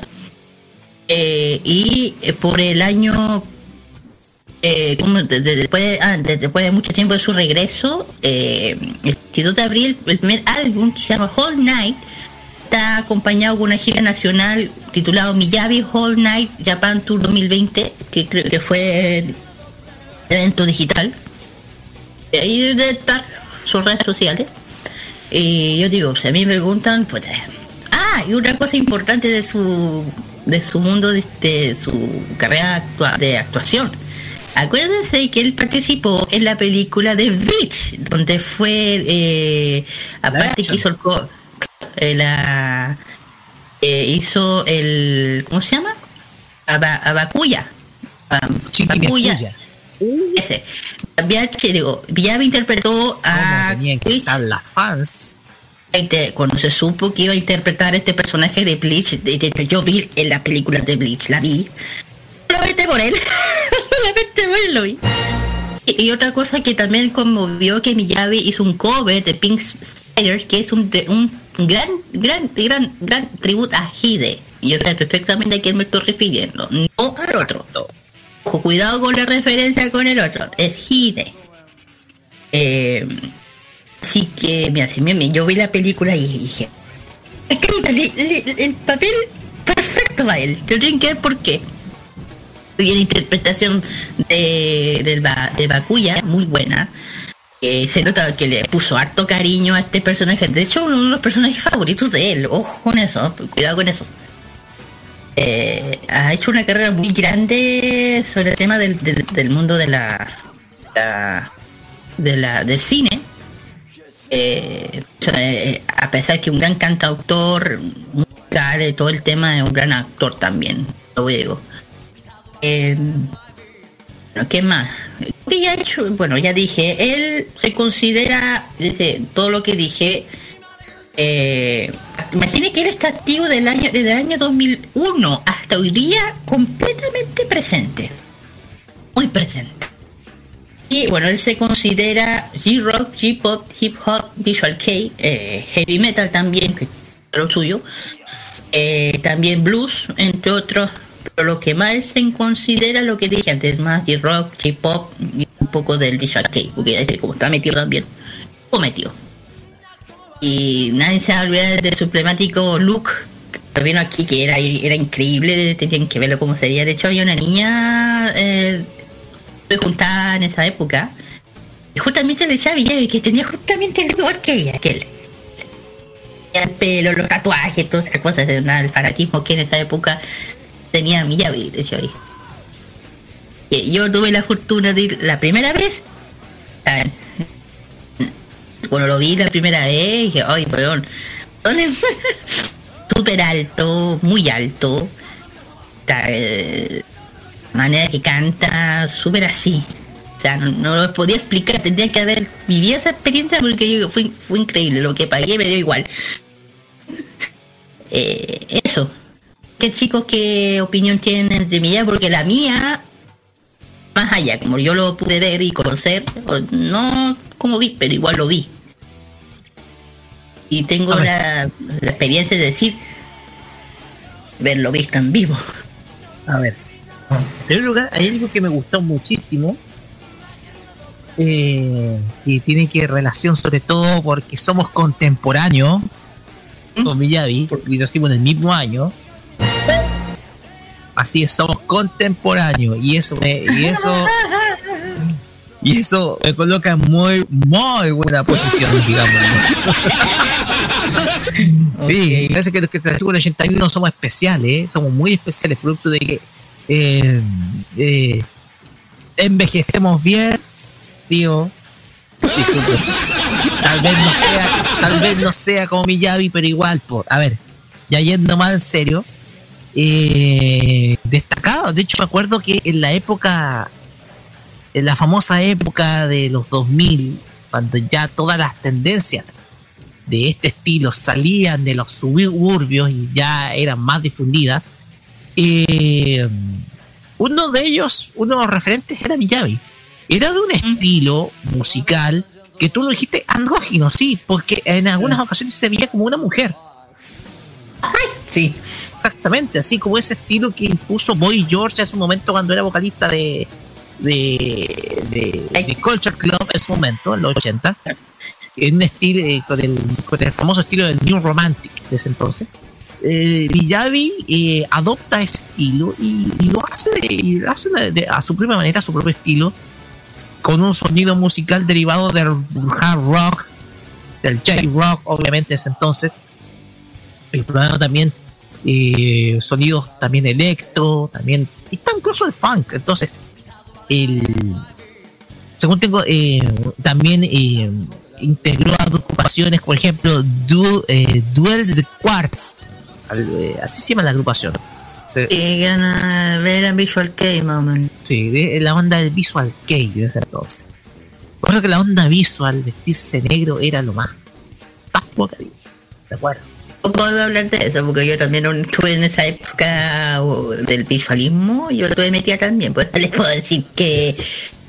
O sea, yo en esa época yo era visual, yo andaba todo de negro con bototo. Yo hoy en día no me puedo, no puedo ni imaginar cómo cresta con caminaba con esos bototos. Tan altísimo, apretado, con calorito, con botana. Tenía mi, mi sotana. Pelo negro, lo, de hecho, eh, cuando, eh, cuando donde Miyavi fui lo más visual, así que eh, con los piercings, todo eso. Yo, yo- yo- si tuve una época negra y, y re- rebelda, sí, la tuve. Eh, de hecho, perfectamente me acuerdo que tomaba la- el, el metro. Para que me quedaba grande, a mí me da igual, ¿cachai? Yo estaba con mi audífono, haciendo música y ahí llegaba. ¿Y por qué? Porque yo sabía que en el euro había mucha gente igual que yo. Sí. Lo que es eso. Igual me sorprende también sobre el cariño que tiene Miyavi a nuestro país. Y, y lo, digo esto por el tema de, de de los tours que ha hecho por, por todo el mundo, inclusive en el continente americano. El cariño que, que tiene Miyavi por nuestro país. porque ojo, ha venido tres veces. Tres veces. El 2008 y 2011. La, la última, ya dije dónde fue, en la, la Blondie. El Club Blondie, esa fue la última que... Y la...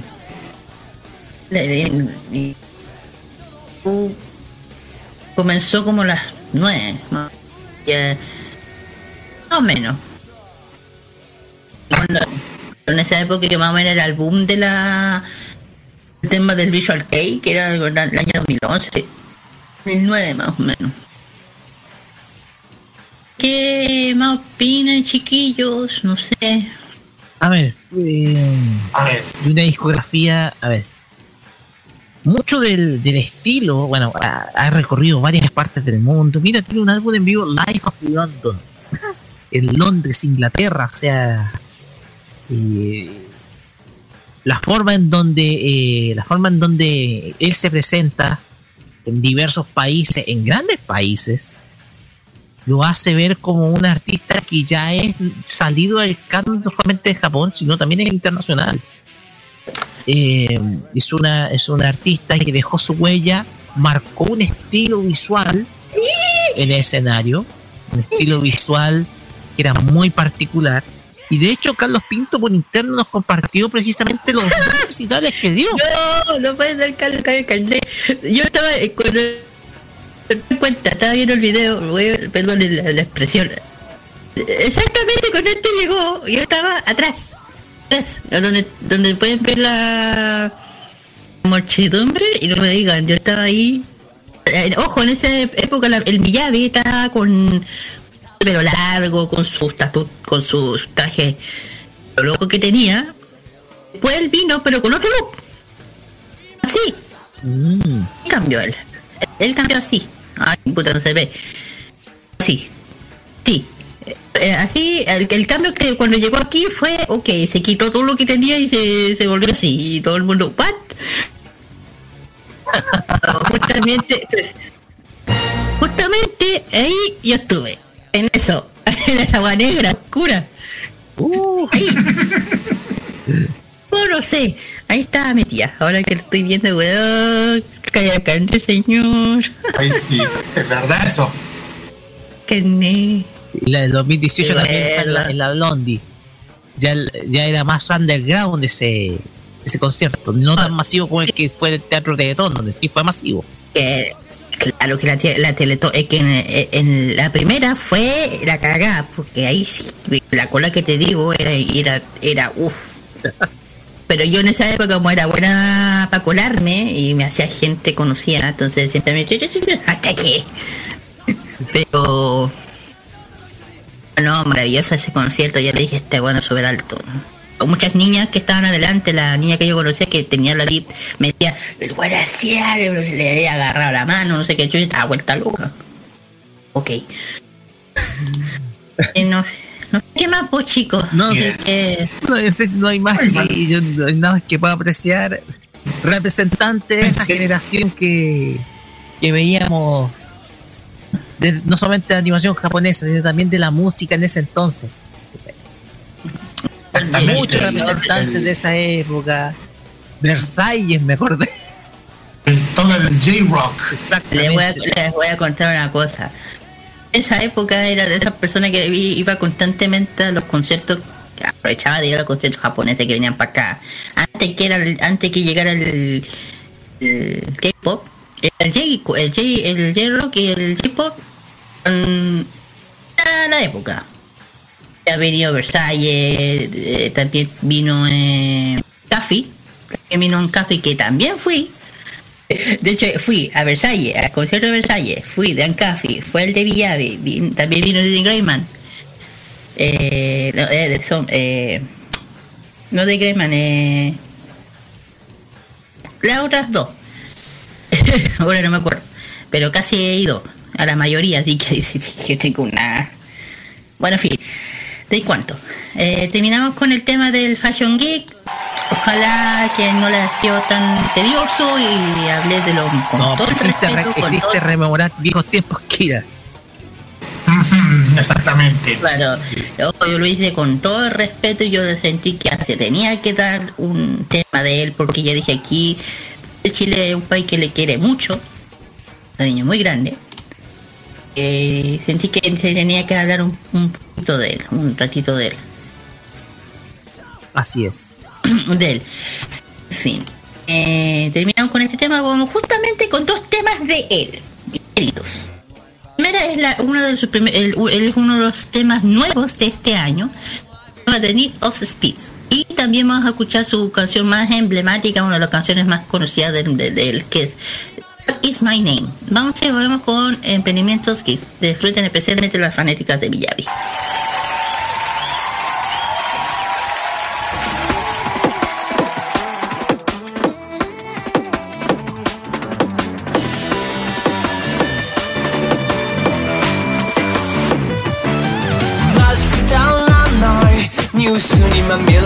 世界確かな未来だから僕はこの目で見たい I don't wait for life I don't waste my time 決めたんだ so I can't say Never sleep at night cause I'm racing life 振り返らずに行け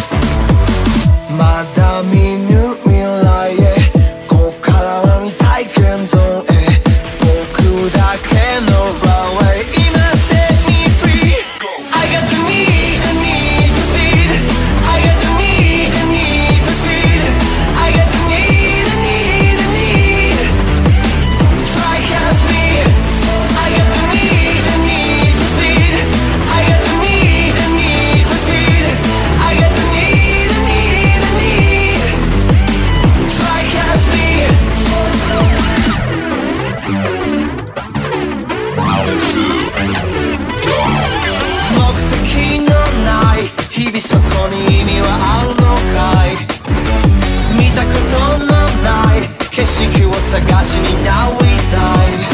When the sun goes down and we hit the ground Here, oh, I we go? To a hundred lives Cause we chasing life. Ima suku ni sayuko Dale yo faster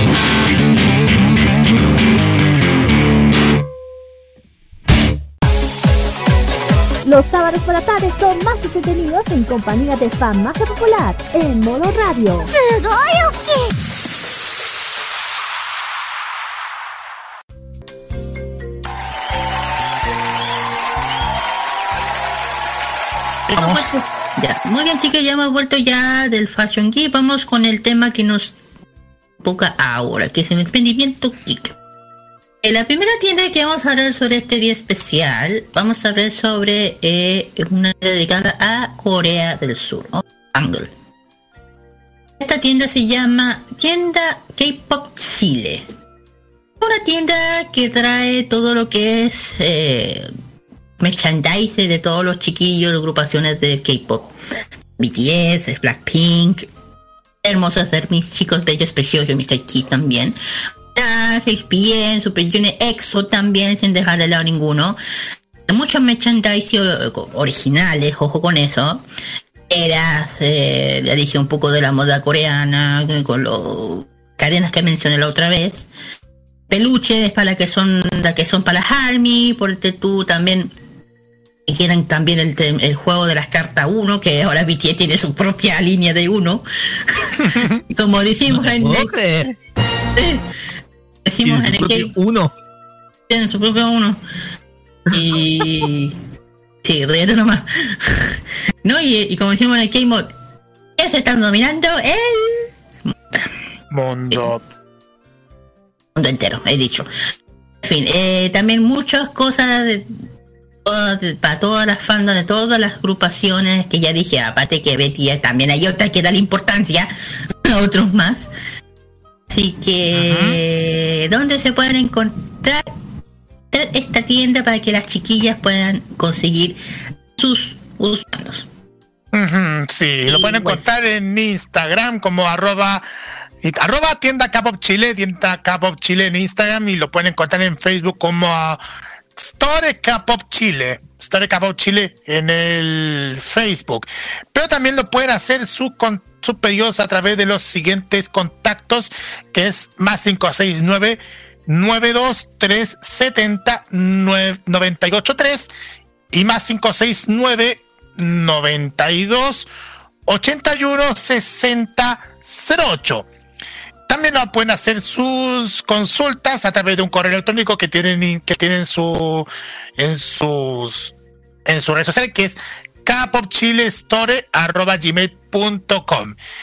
Y les digo, chiquillos, hay un montón de productos a, a su disposición. No es así chiquillos. Ni me diga, estoy viendo este con ataque. Uy, sí. Hasta incluso tienen los álbumes de, de todos los artistas, incluyendo Blackpink, tienen de Ixi con No Chai, tienen de todo. Ya no lo mencioné, por favor. Hasta el éxito de BTS, Dynamite. Ya, Carlos, lo único que me importa son dos, nada más. Con Ay. respeto. Lo digo. Oigan, oigan, yo también apoyo BTS, no estoy diciendo nada malo. Nada malo, solo que yo tengo mi, a los míos. Eh, Bueno, ya. No, sí, todo se entiende.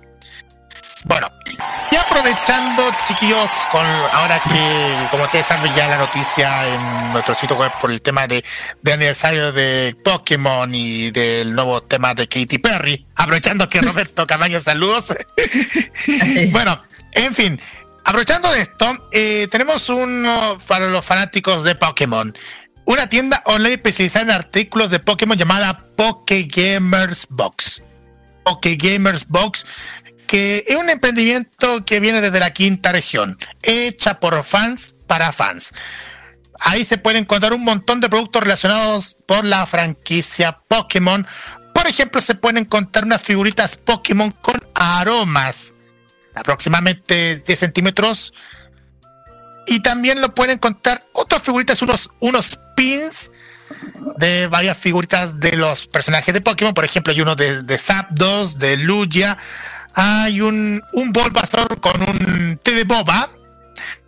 También hay unos pins de Mewtwo con Mew. Otros pins del Escuadrón Squirtle también. Hay imanes también de Pokémon también. ¿Cuál? Con las imágenes de Pokémon, de, de- de Pikachu, de Chikorita, de Gyarados, de Eevee, Mewtwo y de, la, y de la Pokébola. Pero no solamente también tienen imanes y pines, sino que también si me dan el tiempo de buscarlo, aquí está, tenemos, hay carpetas para cartas Pokémon, también para su disposición también tienen calcetines de algodón con imágenes de cualquiera de los Pokémon que tienen. Y también ofrecen cualquier producto relacionado con la franquicia a su disposición.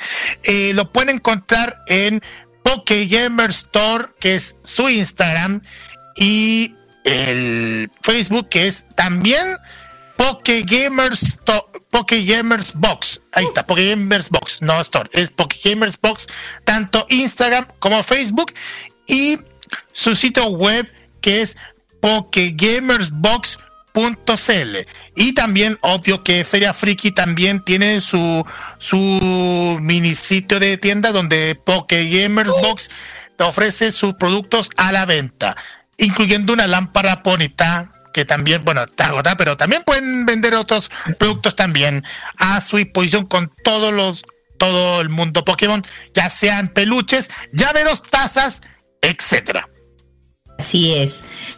Eh, Bueno, ahí teníamos dos emprendimientos este sábado. Otra cosa, chicos, acuérdense, el 6 de junio, que vea un Feria Friki eh, Tika- eh, Titans. Pero ya dije que todo puede pasar, así que que estar atentos a las redes sociales. Otra cosa que me acabo de enterar que, puta, ojalá que esto pase, señor. Dicen que eh, ah, puede haber una esperanza, ventana que vuelva la Feria Friki a Maipú. Que a, ciertos candidatos, a compromisos de, de- algunos de los candidatos que al de alcalde, apoya en los rendimientos juvenil en su programa comunal. No voy a decir los nombres, pero de vuelta, ojalá que pase. Por favor. Eh, también ha- han estado eh, colaboraciones con campañas con otros candidatos eh, por parte para la alcaldía de la Estación Central y, y también de Puente Alto. Así que por favor, que se puede. Chiquillos. Para que Bueno, puedan toda llegar la la feria a todos otros lados de la ciudad de Santiago. Exactamente, ojalá que cu- cuando, cuando ya estén todos inmunizados, ya todo esto ya baje un poco y podamos volver. Estamos mucho de menos, especialmente yo echo de menos mucho a la Feria Friki, que les decir. Me Por siento eso- Por eso estamos en esta cobertura especial, esta es la elección gigante que hacemos Sí, con pues. modoradio.cl y arriba FM. Así que chiquillos, vayan a votar por estos candidatos que no voy a decir nombre que están apoyando, pero por ellos, si esto pasa, vamos a tener estos para rato. Ojalá te crucemos los dedos. Esperemos. Veremos. Así que un gran saludo, un gran apoyo. De aquí un saludo grande de, de Feria Friki. De hecho, aquí veo, veo al, al- al organizador que lo conocemos. Saludo al gran a don Pablo. Lo dije. Un saludo a él y todo el power. Y terminamos con ese y vamos con las dos, dos canciones. Justamente las dos cancioncitas, una es para la agrupación, para, digo, la, los chiquillos que tuvieron de aniversario, de aniversario, que se lo celebramos en el K-Mod. Lo de Monster X, este es el título de Love Killa, pero en su versión japonesa que lo, lo estrenaron hace poquito en YouTube. Así que esto va- es un- es- este, este es un regalito a las este es una mm, regalitos para las Mon Bebés, que es el fandom de Monster X. Y la siguiente son las chicas, las cuatro chicas hermosas, lindas, las Pink. How to Like That también dedicado a su fandom que son las Blink. Este estoy bien informada, así que. Así es. Así que cansan mirar y, y aquí les dejamos estas dos canciones para que disfruten, canten y bailen, como siempre decimos. Con el, cu- cuarto bloque de reseña City Pop. Vamos one more.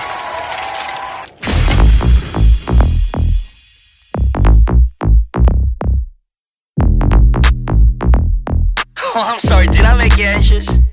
息をひっそめて like 狙い定めた狩人 or 駆け引き繰り返すこの距離かなかいサイレンをそっと消す You and I 感覚さえない No more pain 部がスキル二人は Love oh hey 苦しいこの pretend I'm a slay, I'm a chill, I'm a kill.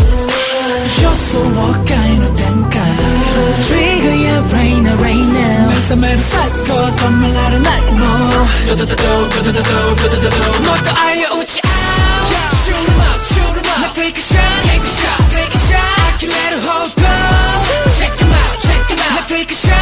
질식하기 싫 자꾸 그대 이도 Shoot up, killer, love killer Love killer 이도 Shoot up, killer, love killer Yeah, yeah 이도 Shoot up, killer, love killer 이도 Shoot up, killer, love killer You need your heart That's right, you look in my eyes Straight into my eyes. And just say I want you eat me like a main dish. Yeah, kids 수를 hold hottest Reading clish, 네 반센지와 pass it 못 도움을 대로 누워 get it, take it hard 그놈이 이렇게 봐, tell me sad I'm a savage, savage, your love is rare. 도구 이가이 모노탈이 나 이기 미워 you. I'm a slay, I'm a chill, I'm a kill.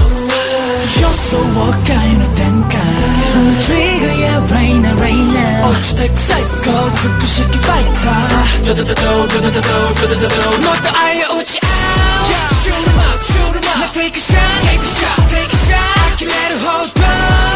Check em out, check em out. Now take a shot. 하기식, 하기식. 쌍꺼풀에 이도 샤. Love killer, love killer. Love killer. 이도 샤. Love killer, love killer. 이도 샤. Love killer, love killer. love killer.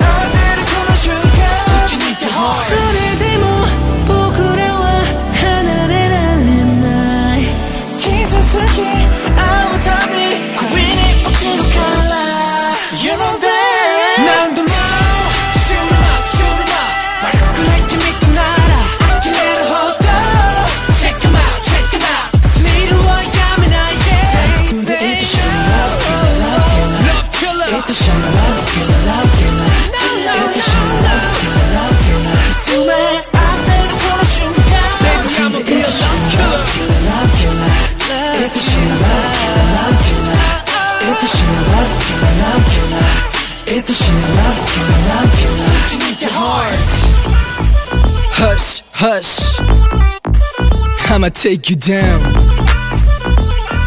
Oh, I'm sorry, did I make you anxious?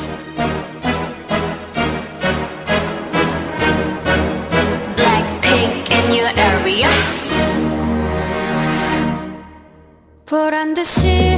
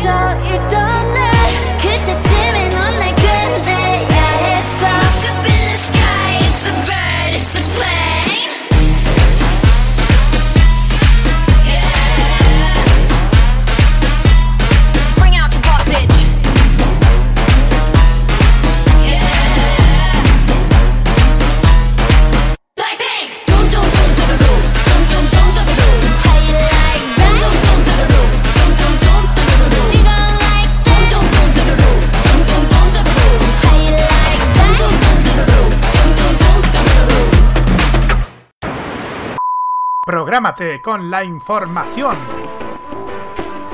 Los lunes desde las 21 y hasta las 23 horas, hora chilena, escucha la opinión de un experto, la información de la industria televisiva nacional e internacional, la voz autorizada de los televidentes y las noticias del mundo del espectáculo y la música se encuentran solamente con Roberto Camaño y La Cajita. Prográmate con Modo Radio. Modo Radio es para ti. Lo que se aprobó ayer, nada. No hay ninguna claridad ni cómo se devuelve ni quién lo devuelve. Lo que dice el proyecto exactamente es créanse fondo colectivo. todo lo que a lo mejor no tuvimos cuando, cuando fuimos jóvenes y niños. Porque las creo. Simplemente por, por eso. O sea, no, no- yo no estoy renegando de nada. Sé de dónde vengo, pero porque El sé poder de de dónde fuego de vengo. los narcotraficantes se ha hecho presente en las últimas noches, en los últimos días, eh, principalmente A la mierda, a la mierda, a la mierda. Maneli, ¿qué A la haces? mierda. Maneli, ¿qué haces? ¡Maltratadora! ¿Usted no quiere ver algo distinto? TVenserio.com Somos tevitos, igual que tú. Este 2021 vive cada noche con la mejor compañía musical. Vive Modo Radio. Programados contigo. La diversión sabatina friki de todas las semanas está en Farmacia Popular, en modo radio.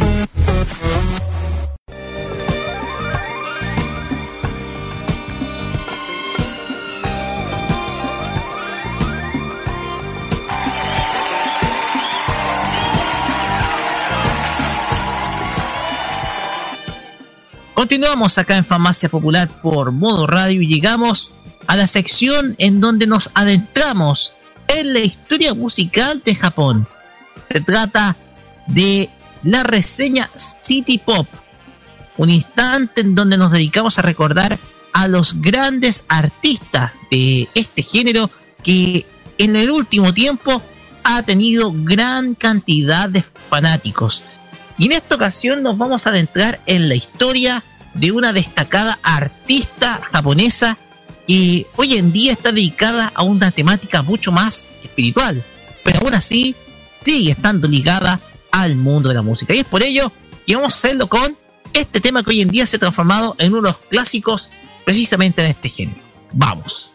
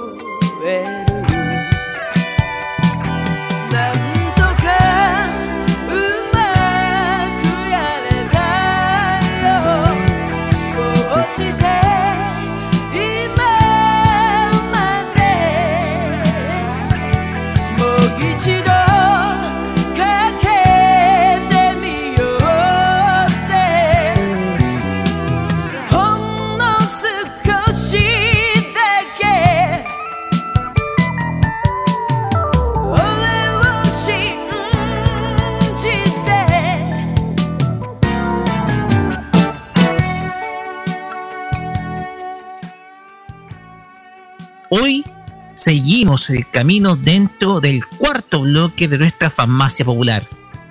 Y es que la reseña City Pop es un encuentro con aquellas voces que en el pasado se transformaron en un éxito dentro del país del sol naciente. Y que cada martes trajimos a cada uno de ustedes a través del programa City Pop de modo radio. Hoy queremos, queremos continuar con esta sección con una de las voces más satinadas y a la vez una de las más surrealistas dentro de la música pop en Japón y que con el paso del tiempo se ha transformado en una artista que ha cooperado con canciones para series de anime como Cowboy Bebop. Esta semana hablaremos de Mai Yamane. Mai Yamane nació en la ciudad de Izumo, en la prefectura de Chimane, Japón, un 9 de octubre de 1958. Fue durante su periodo en la escuela preparatoria en donde comenzó a sentir la atracción por la música gracias en parte a su hermana Eiko, quien también se dedicó a la música y sería en la década de los 70 junto, con, junto a Naoshi Matsumura que conformarían un dueto musical que- con el que realizaría sus primeros pasos a nivel artístico conformando la agrupación Dragon Cat. Posteriormente tendría su primer desafío a nivel musical al participar en 1979 en el entonces prestigio- prestigioso festival musical Yamaha Music Foundation, obteniendo el primer premio. Esto sería el impulso para que la joven artista pudiera grabar su primer single ese mismo año titulado Gosen Reiji. Al año siguiente lanzaría su primer LP titulado Tazogare bajo la etiqueta Continental Records. Este disco contendría ocho temas inéditos en donde se remarca un fuerte componente derivado del soul y el rhythm and blues, con temas que hoy han sido muy valorados por los fanáticos del city pop, como la misma canción Tazogare que estamos escuchando de fondo y Wave, ambos temas que describen la suavidad vocal y la sensualidad del estilo musical de Mai. Su carrera continuaría con un nuevo LP grabado en 1981 titulado Sorry, en donde el artista aparece con una muy atrevida portada en la carátula del disco, en donde solo aparece con una chaqueta cubriendo su torso desnudo, describiendo así un estilo muy provocador de parte del artista en medio de un esquema sumamente conservador de la época en Japón. De ese disco se pueden, ex- se pueden destacar temas como la misma Sorry, Turn on the Street y My Saturday Man, en donde mantiene ese estilo musical derivado del jazz funk y principalmente del soul, con el que va de la mano durante todo el inicio de la década de los 80. Ese mismo año grabaría otro LP promocional titulado My Passionate Live, con canciones en vivo de sus propias versiones musicales. La carrera ascendente de Mai Yamane continuaría con su tercer LP de estudio titulado Will, en donde además de continuar con la línea del sonido soul, también comienza a explorar los sonidos de moda de aquel entonces como el New Wave y el Pop Rock, pero manteniendo su performance musical característica, atrevida y sensual. Luego de una pausa de un año de los estudios de grabación, la artista volvería en 1984 con The Day Before Yesterday, en donde ya su estilo se centra en algo un poco más potente a nivel musical, pero igualmente atrevido a nivel estético y visual, con un estilo más cercano al rock y al pop, algo que se repetiría en producciones posteriores como Flying Elephants de 1985, Embassy de 1986, Woman Tune de 1988 y 1958 de 1989. Este último álbum explora una faceta mucho más intimista y vinculada a temas completamente personales del artista. En los 90 Mei Yamane comenzaría un nuevo proyecto musical titulado Yamane Mai Kubota Haruo Unit, en donde ya comienza a realizar colaboraciones musicales con otros artistas pop japoneses de la época y adoptando una posición musical más cercana a la música independiente. En 1985 fundaría una nueva agrupación musical bajo el título New Archaic Smile, con su hermana Eiko, su hermano Satoru y la agrupación de hermanos Satoshi y Atsushi Sano. Con este proyecto grabaría tres nuevos álbumes en el nuevo siglo, como Kin no Hino en 2001, Yasashi Kimochi en 2002 y Yakitori no Uta en 2004.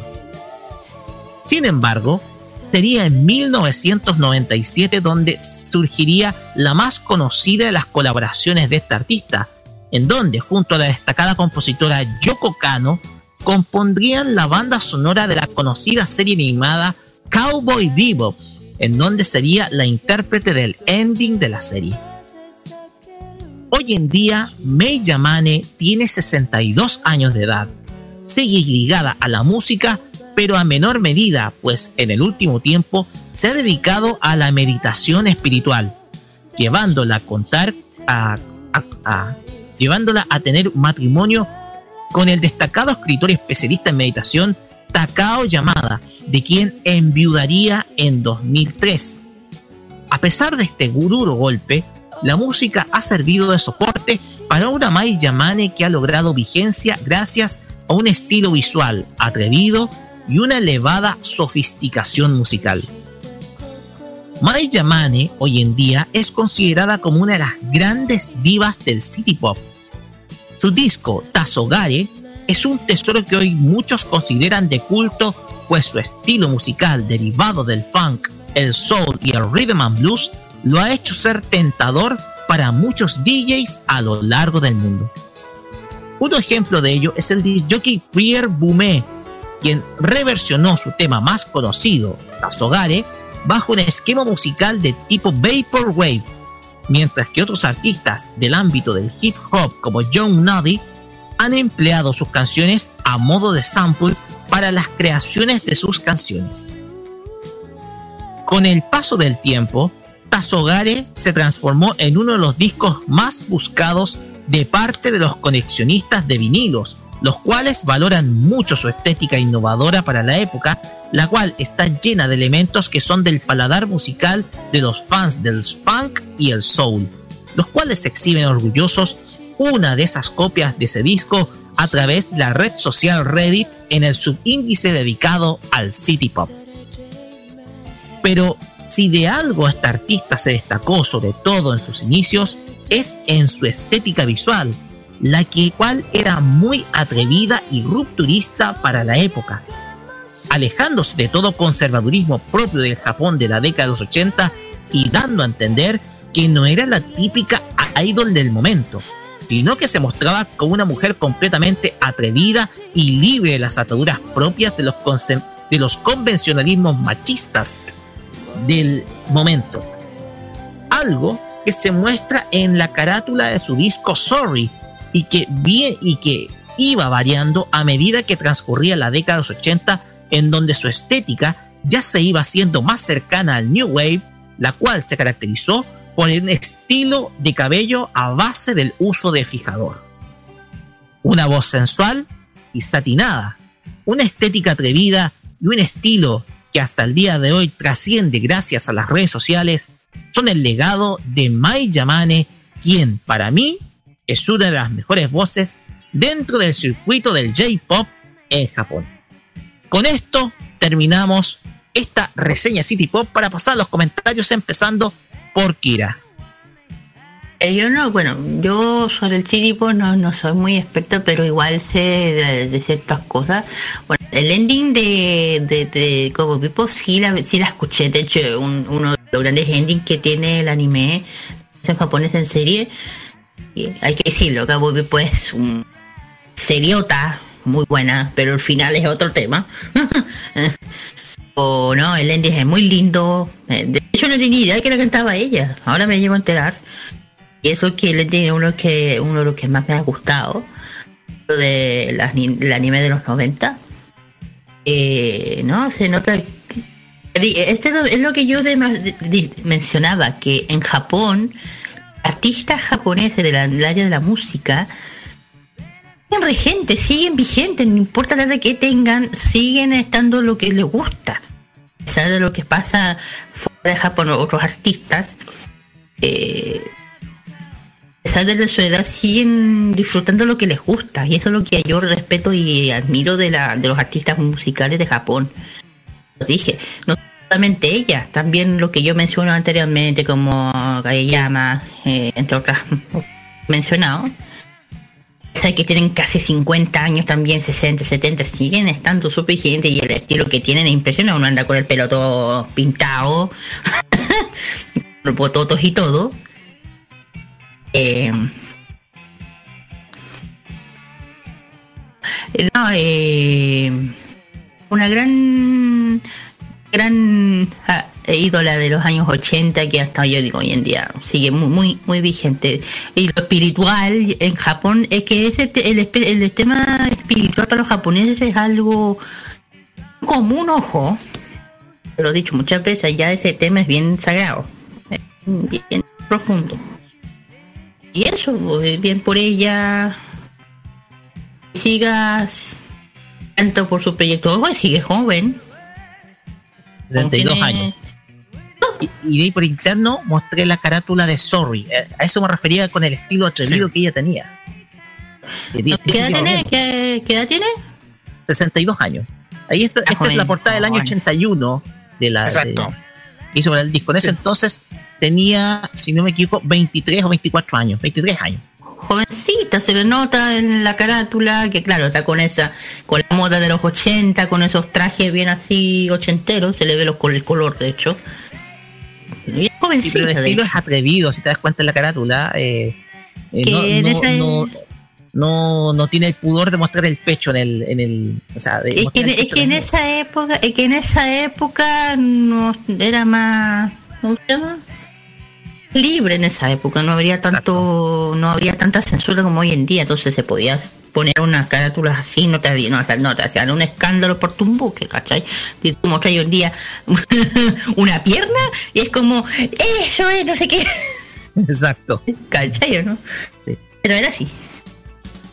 Exactamente. Carlos Y la discografía, la discografía partió con Tazogar en el año 80 y Sorry en el 81, después siguen con Will en el año 82 y The Day Before Yesterday en el año 84. Después, si pasamos a otros ex- otros discos que sacó, como Embassy en el año 86, Woman Town en el 88, 1958 en el 89 y pasando con con Mai, Mai and Haru Kubota Unit en el 93 y también con New Archive Smile en el 97.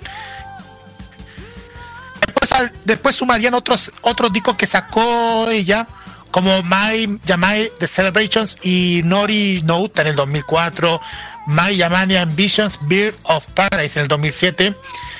Kimi wo Ai Shiretu Kagayaki no Oto en el 2007 y el último que es Asha Freedoms, que es una, una realización de dos canciones en el año 2012.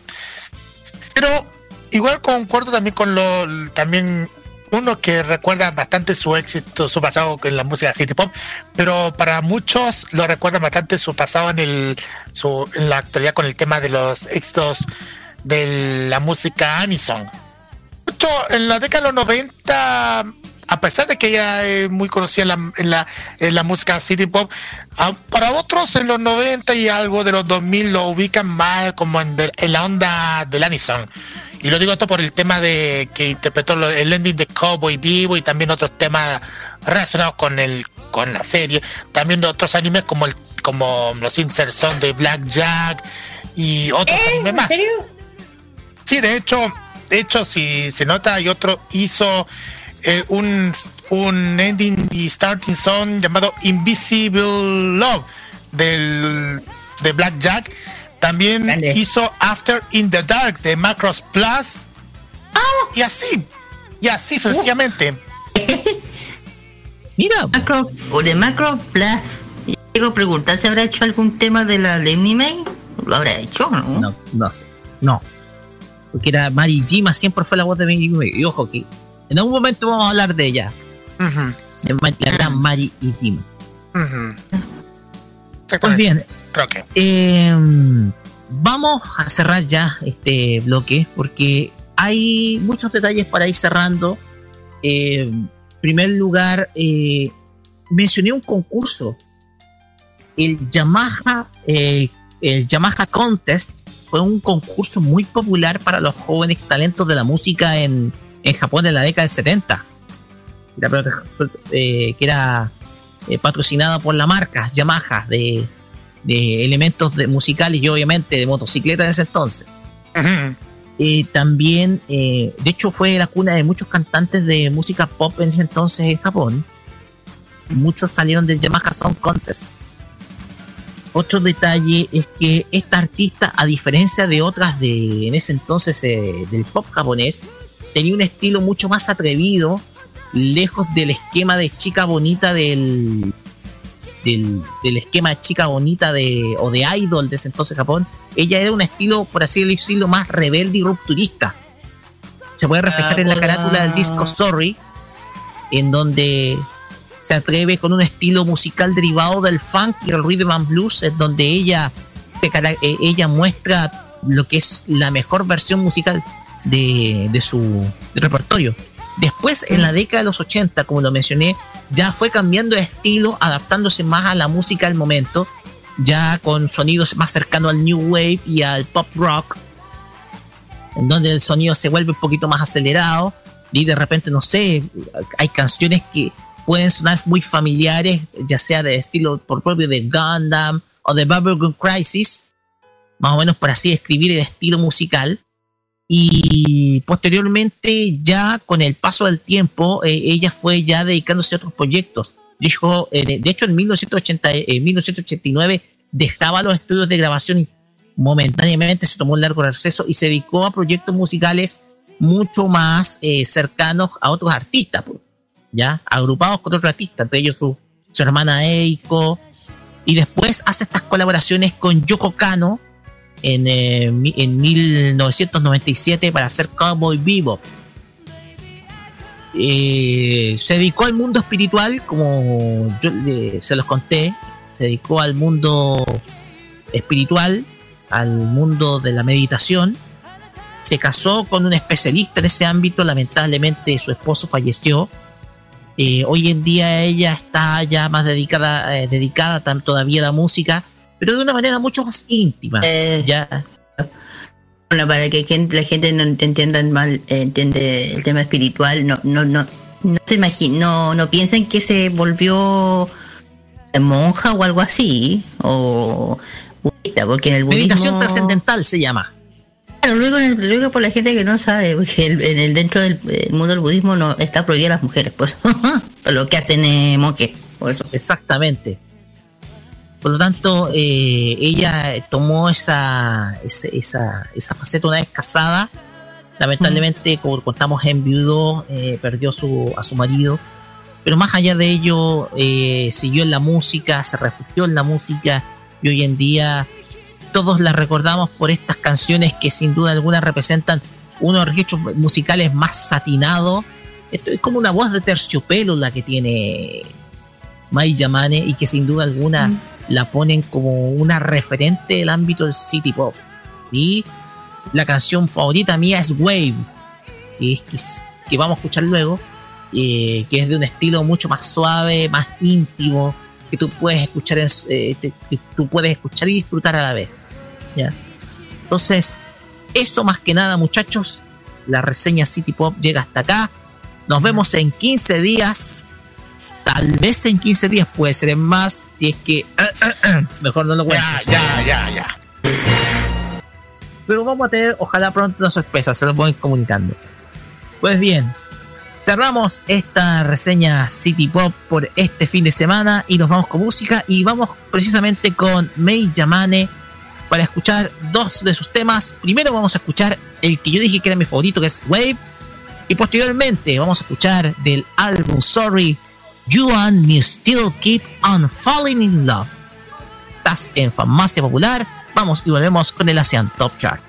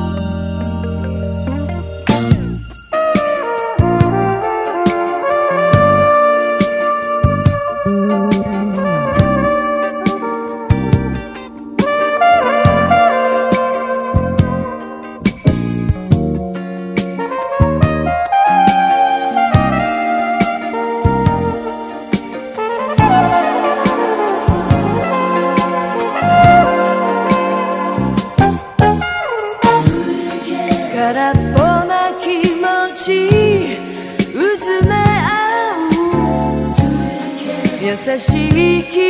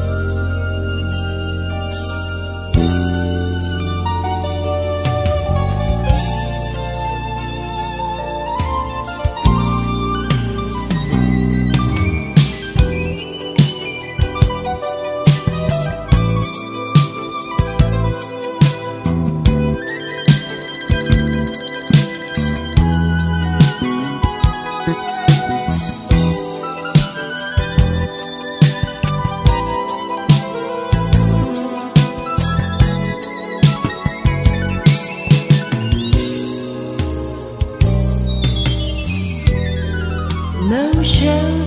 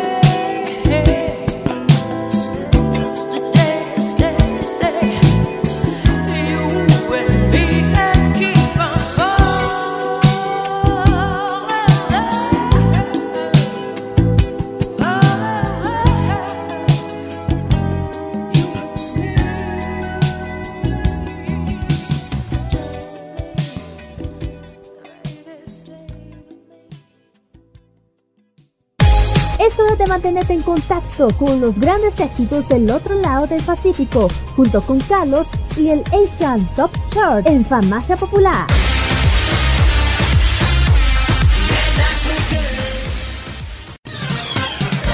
Number 10. En el décimo lugar está P1 Harmony con este tema que se llama Scared, que bajó a cuatro posiciones y mantuvo en el décimo lugar. Number 9. En el noveno lugar se encuentra Norazo con un tema inédito, Beachy Table. Number 8. Octavo lugar para Hot Issue con un tema inédito, Ratata. Number 7.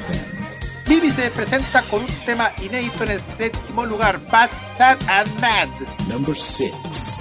Newest baja del quinto al sexto lugar con el tema Inside Out. Number 5. Los chicos de AB6 presentan en el quinto lugar y tema inédito, Close. Number 4.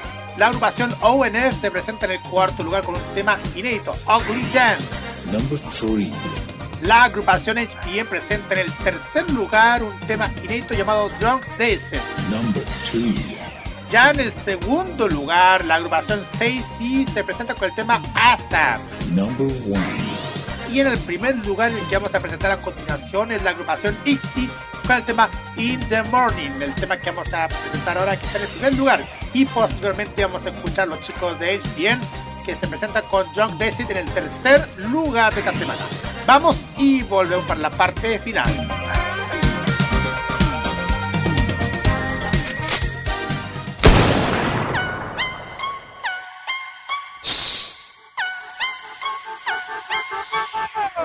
Guess who loves you?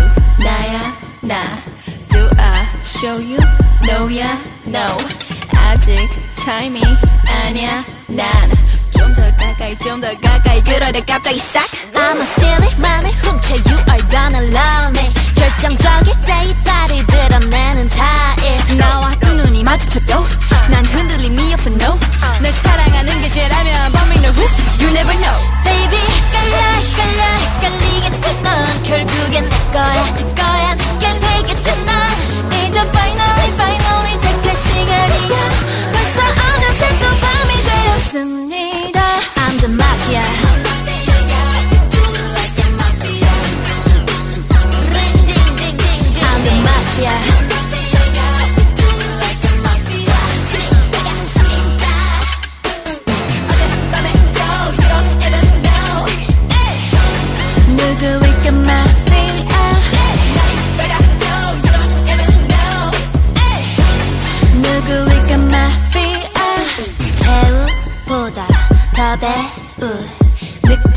가지고 노느냐 우. 전혀 안 보이겠지.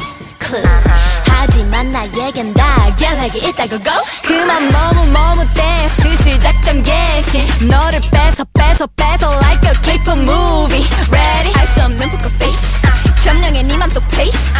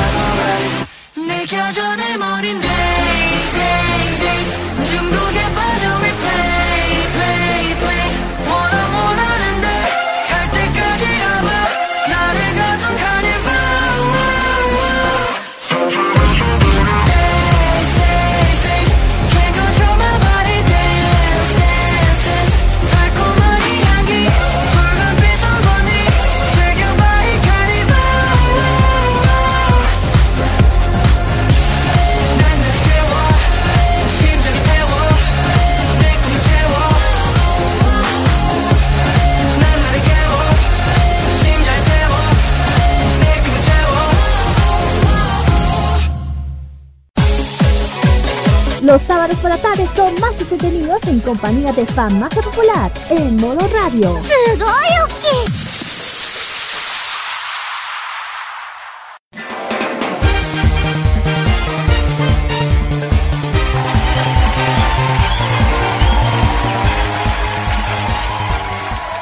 Y de esta manera vamos cerrando este capítulo de Farmacia Popular acá por modo radio y por supuesto se nos olvidaba se me olvidaba en todo el programa que estamos saliendo también por arriba FM porque estamos en el contexto de la elección gigante.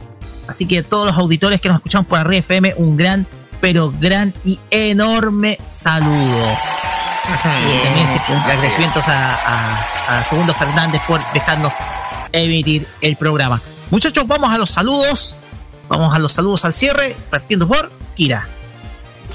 Bueno, un saludo muy grande con el que nos haya estén escuchando, a mis familias, amigos, especialmente a mis compañeras de donde estoy estudiando Hangul, un saludo también. Eh, justamente hoy día no tuve, no tuvimos, eh, perdón, tu- tuve que tuve clases igual, así que un saludo a mi compañera, vamos que se puede. Ah, pues eso, corto y preciso, como siempre. Vida- y, y a la- y también un saludo a la Alice, como no estuvo presente la otra vez, tengo un saludo muy grande ahí, abracito enorme, amiga linda, que estamos, de está- estamos ahí, acuérdense que de lunes a viernes está el K-Mod Express para que escuchen K-Pop libre. A través de modoradio.cl. Ah, y, la y el versus. Ah, sí, de veras, de veras. Sí, nuestra encuesta, sí. Seguir esta semana. Nuestro, mi saludo, mi parte corto y preciso para mi parte, a toda la gente que nos escucha en las redes sociales por mi parte, a mis amigos de la pega de mi familia y nada más a toda la gente que sigue día a día nuestra programación y saludo especialmente a Daniel Brulé también. Ah, Como sí, ya también. Nuestro, streamer también, Daniel Brule, un gran, gran saludo. Eh, de mi parte, un gran saludo, quiero darle, a ver, un saludo especial a, a Giovanni Saavedra, de Ecuador, que el día eh, nos estuvo, que hoy- me- me- el día de ayer, perdón, me mandó un recordatorio, el día de ayer, producto de que eh, ha surgido novedades respecto a cierto antiguo canal de televisión, ojo, a cierto canal de televisión que emitía anime las 24 horas del día. Un gran saludo para Giovanni Saavedra, eh, quien de- desde Ecuador, y también, por supuesto, a todos aquellos que nos escuchan desde el extranjero. Un gran abrazo y, por supuesto, un afectuoso saludo a todo, toda mi familia. Pues bien, con esto vamos cerrando eh, la farmacia popular. Recuerden que estamos en el contexto de la elección gigante. Recuerden, mañana este programa se repite solo para modo radio a las 15 horas, ¿ya? Y por supuesto va a estar en nuestro podcast el día lunes. Desde, de- desde luego, les invitamos a que hacen nuestra transmisión porque vamos a ir con los imbatibles especial de la elección gigante. Y por supuesto, dejamos una invitación para mañana a las 10 de la mañana a escuchar la cajita especial electoral con Roberto Camaño y su panel. Por supuesto, escuchar también los imbatibles especial elecciones esperando los resultados y después al cierre de la elección gigante Tolerancia Cerdo con el panel encabezado por Sebastián, por Sebastián Arce y por Nicolás López. De mi parte, nos vemos el miércoles con modo clásico. Recuerden, ahora sí volvemos. Modo clásico no fue esta semana, pero sí volvemos. Y de su parte, Carlos Pinto y Kira. En nuestra parte, el jueves. El jueves en Sí, K-Mod. A las 10 a las K-Mod. 9 horas en 9, 21 horas en modoradio.cl. Así es. Y desde luego eh, voy a estar, como todos los lunes, en el panel de La Cajita con Roberto Baño. Señoras y señores, muy buenas noches y nos vamos con Yukai y este, el- la, la canción de cierre de Fade Stay Night, Anataga Ita Mori. Nos vamos, buenas noches, muchas gracias. Será hasta la próxima semana. Recuerden, si van a votar, vayan con alcohol gel a la mano, mascarilla y un lápiz azul. Buenas noches y muchas gracias. Buenas noches, muchas gracias. Sayonara.「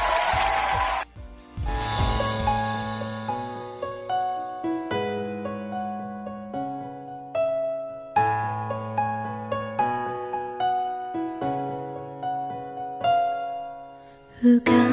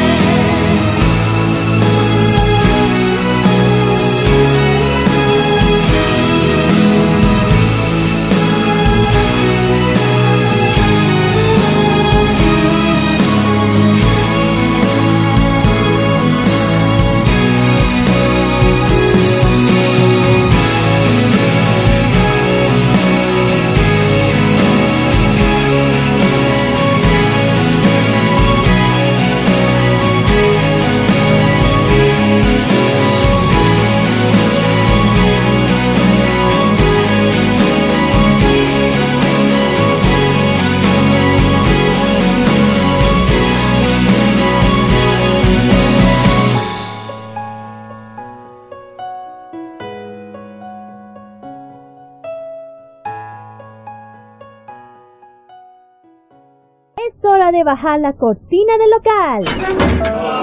¡Se ha ido!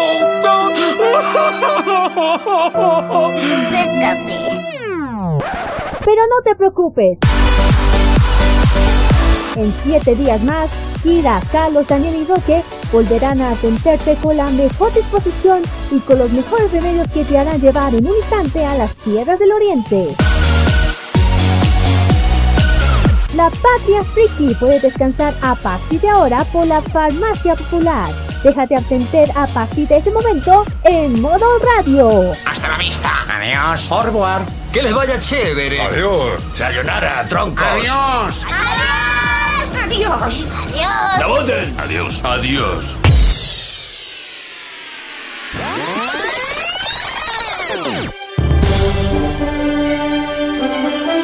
Quédate con nosotros, porque en unos minutos vienen los imbatibles en modo radio. El que se escuche fuerte, ¡aplauso!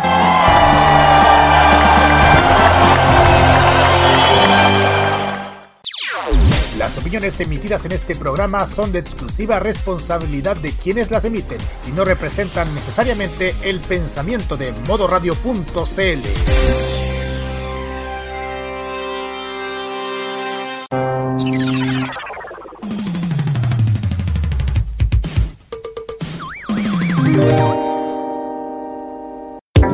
Este 2021 mantente al tanto de toda la información tecnológica.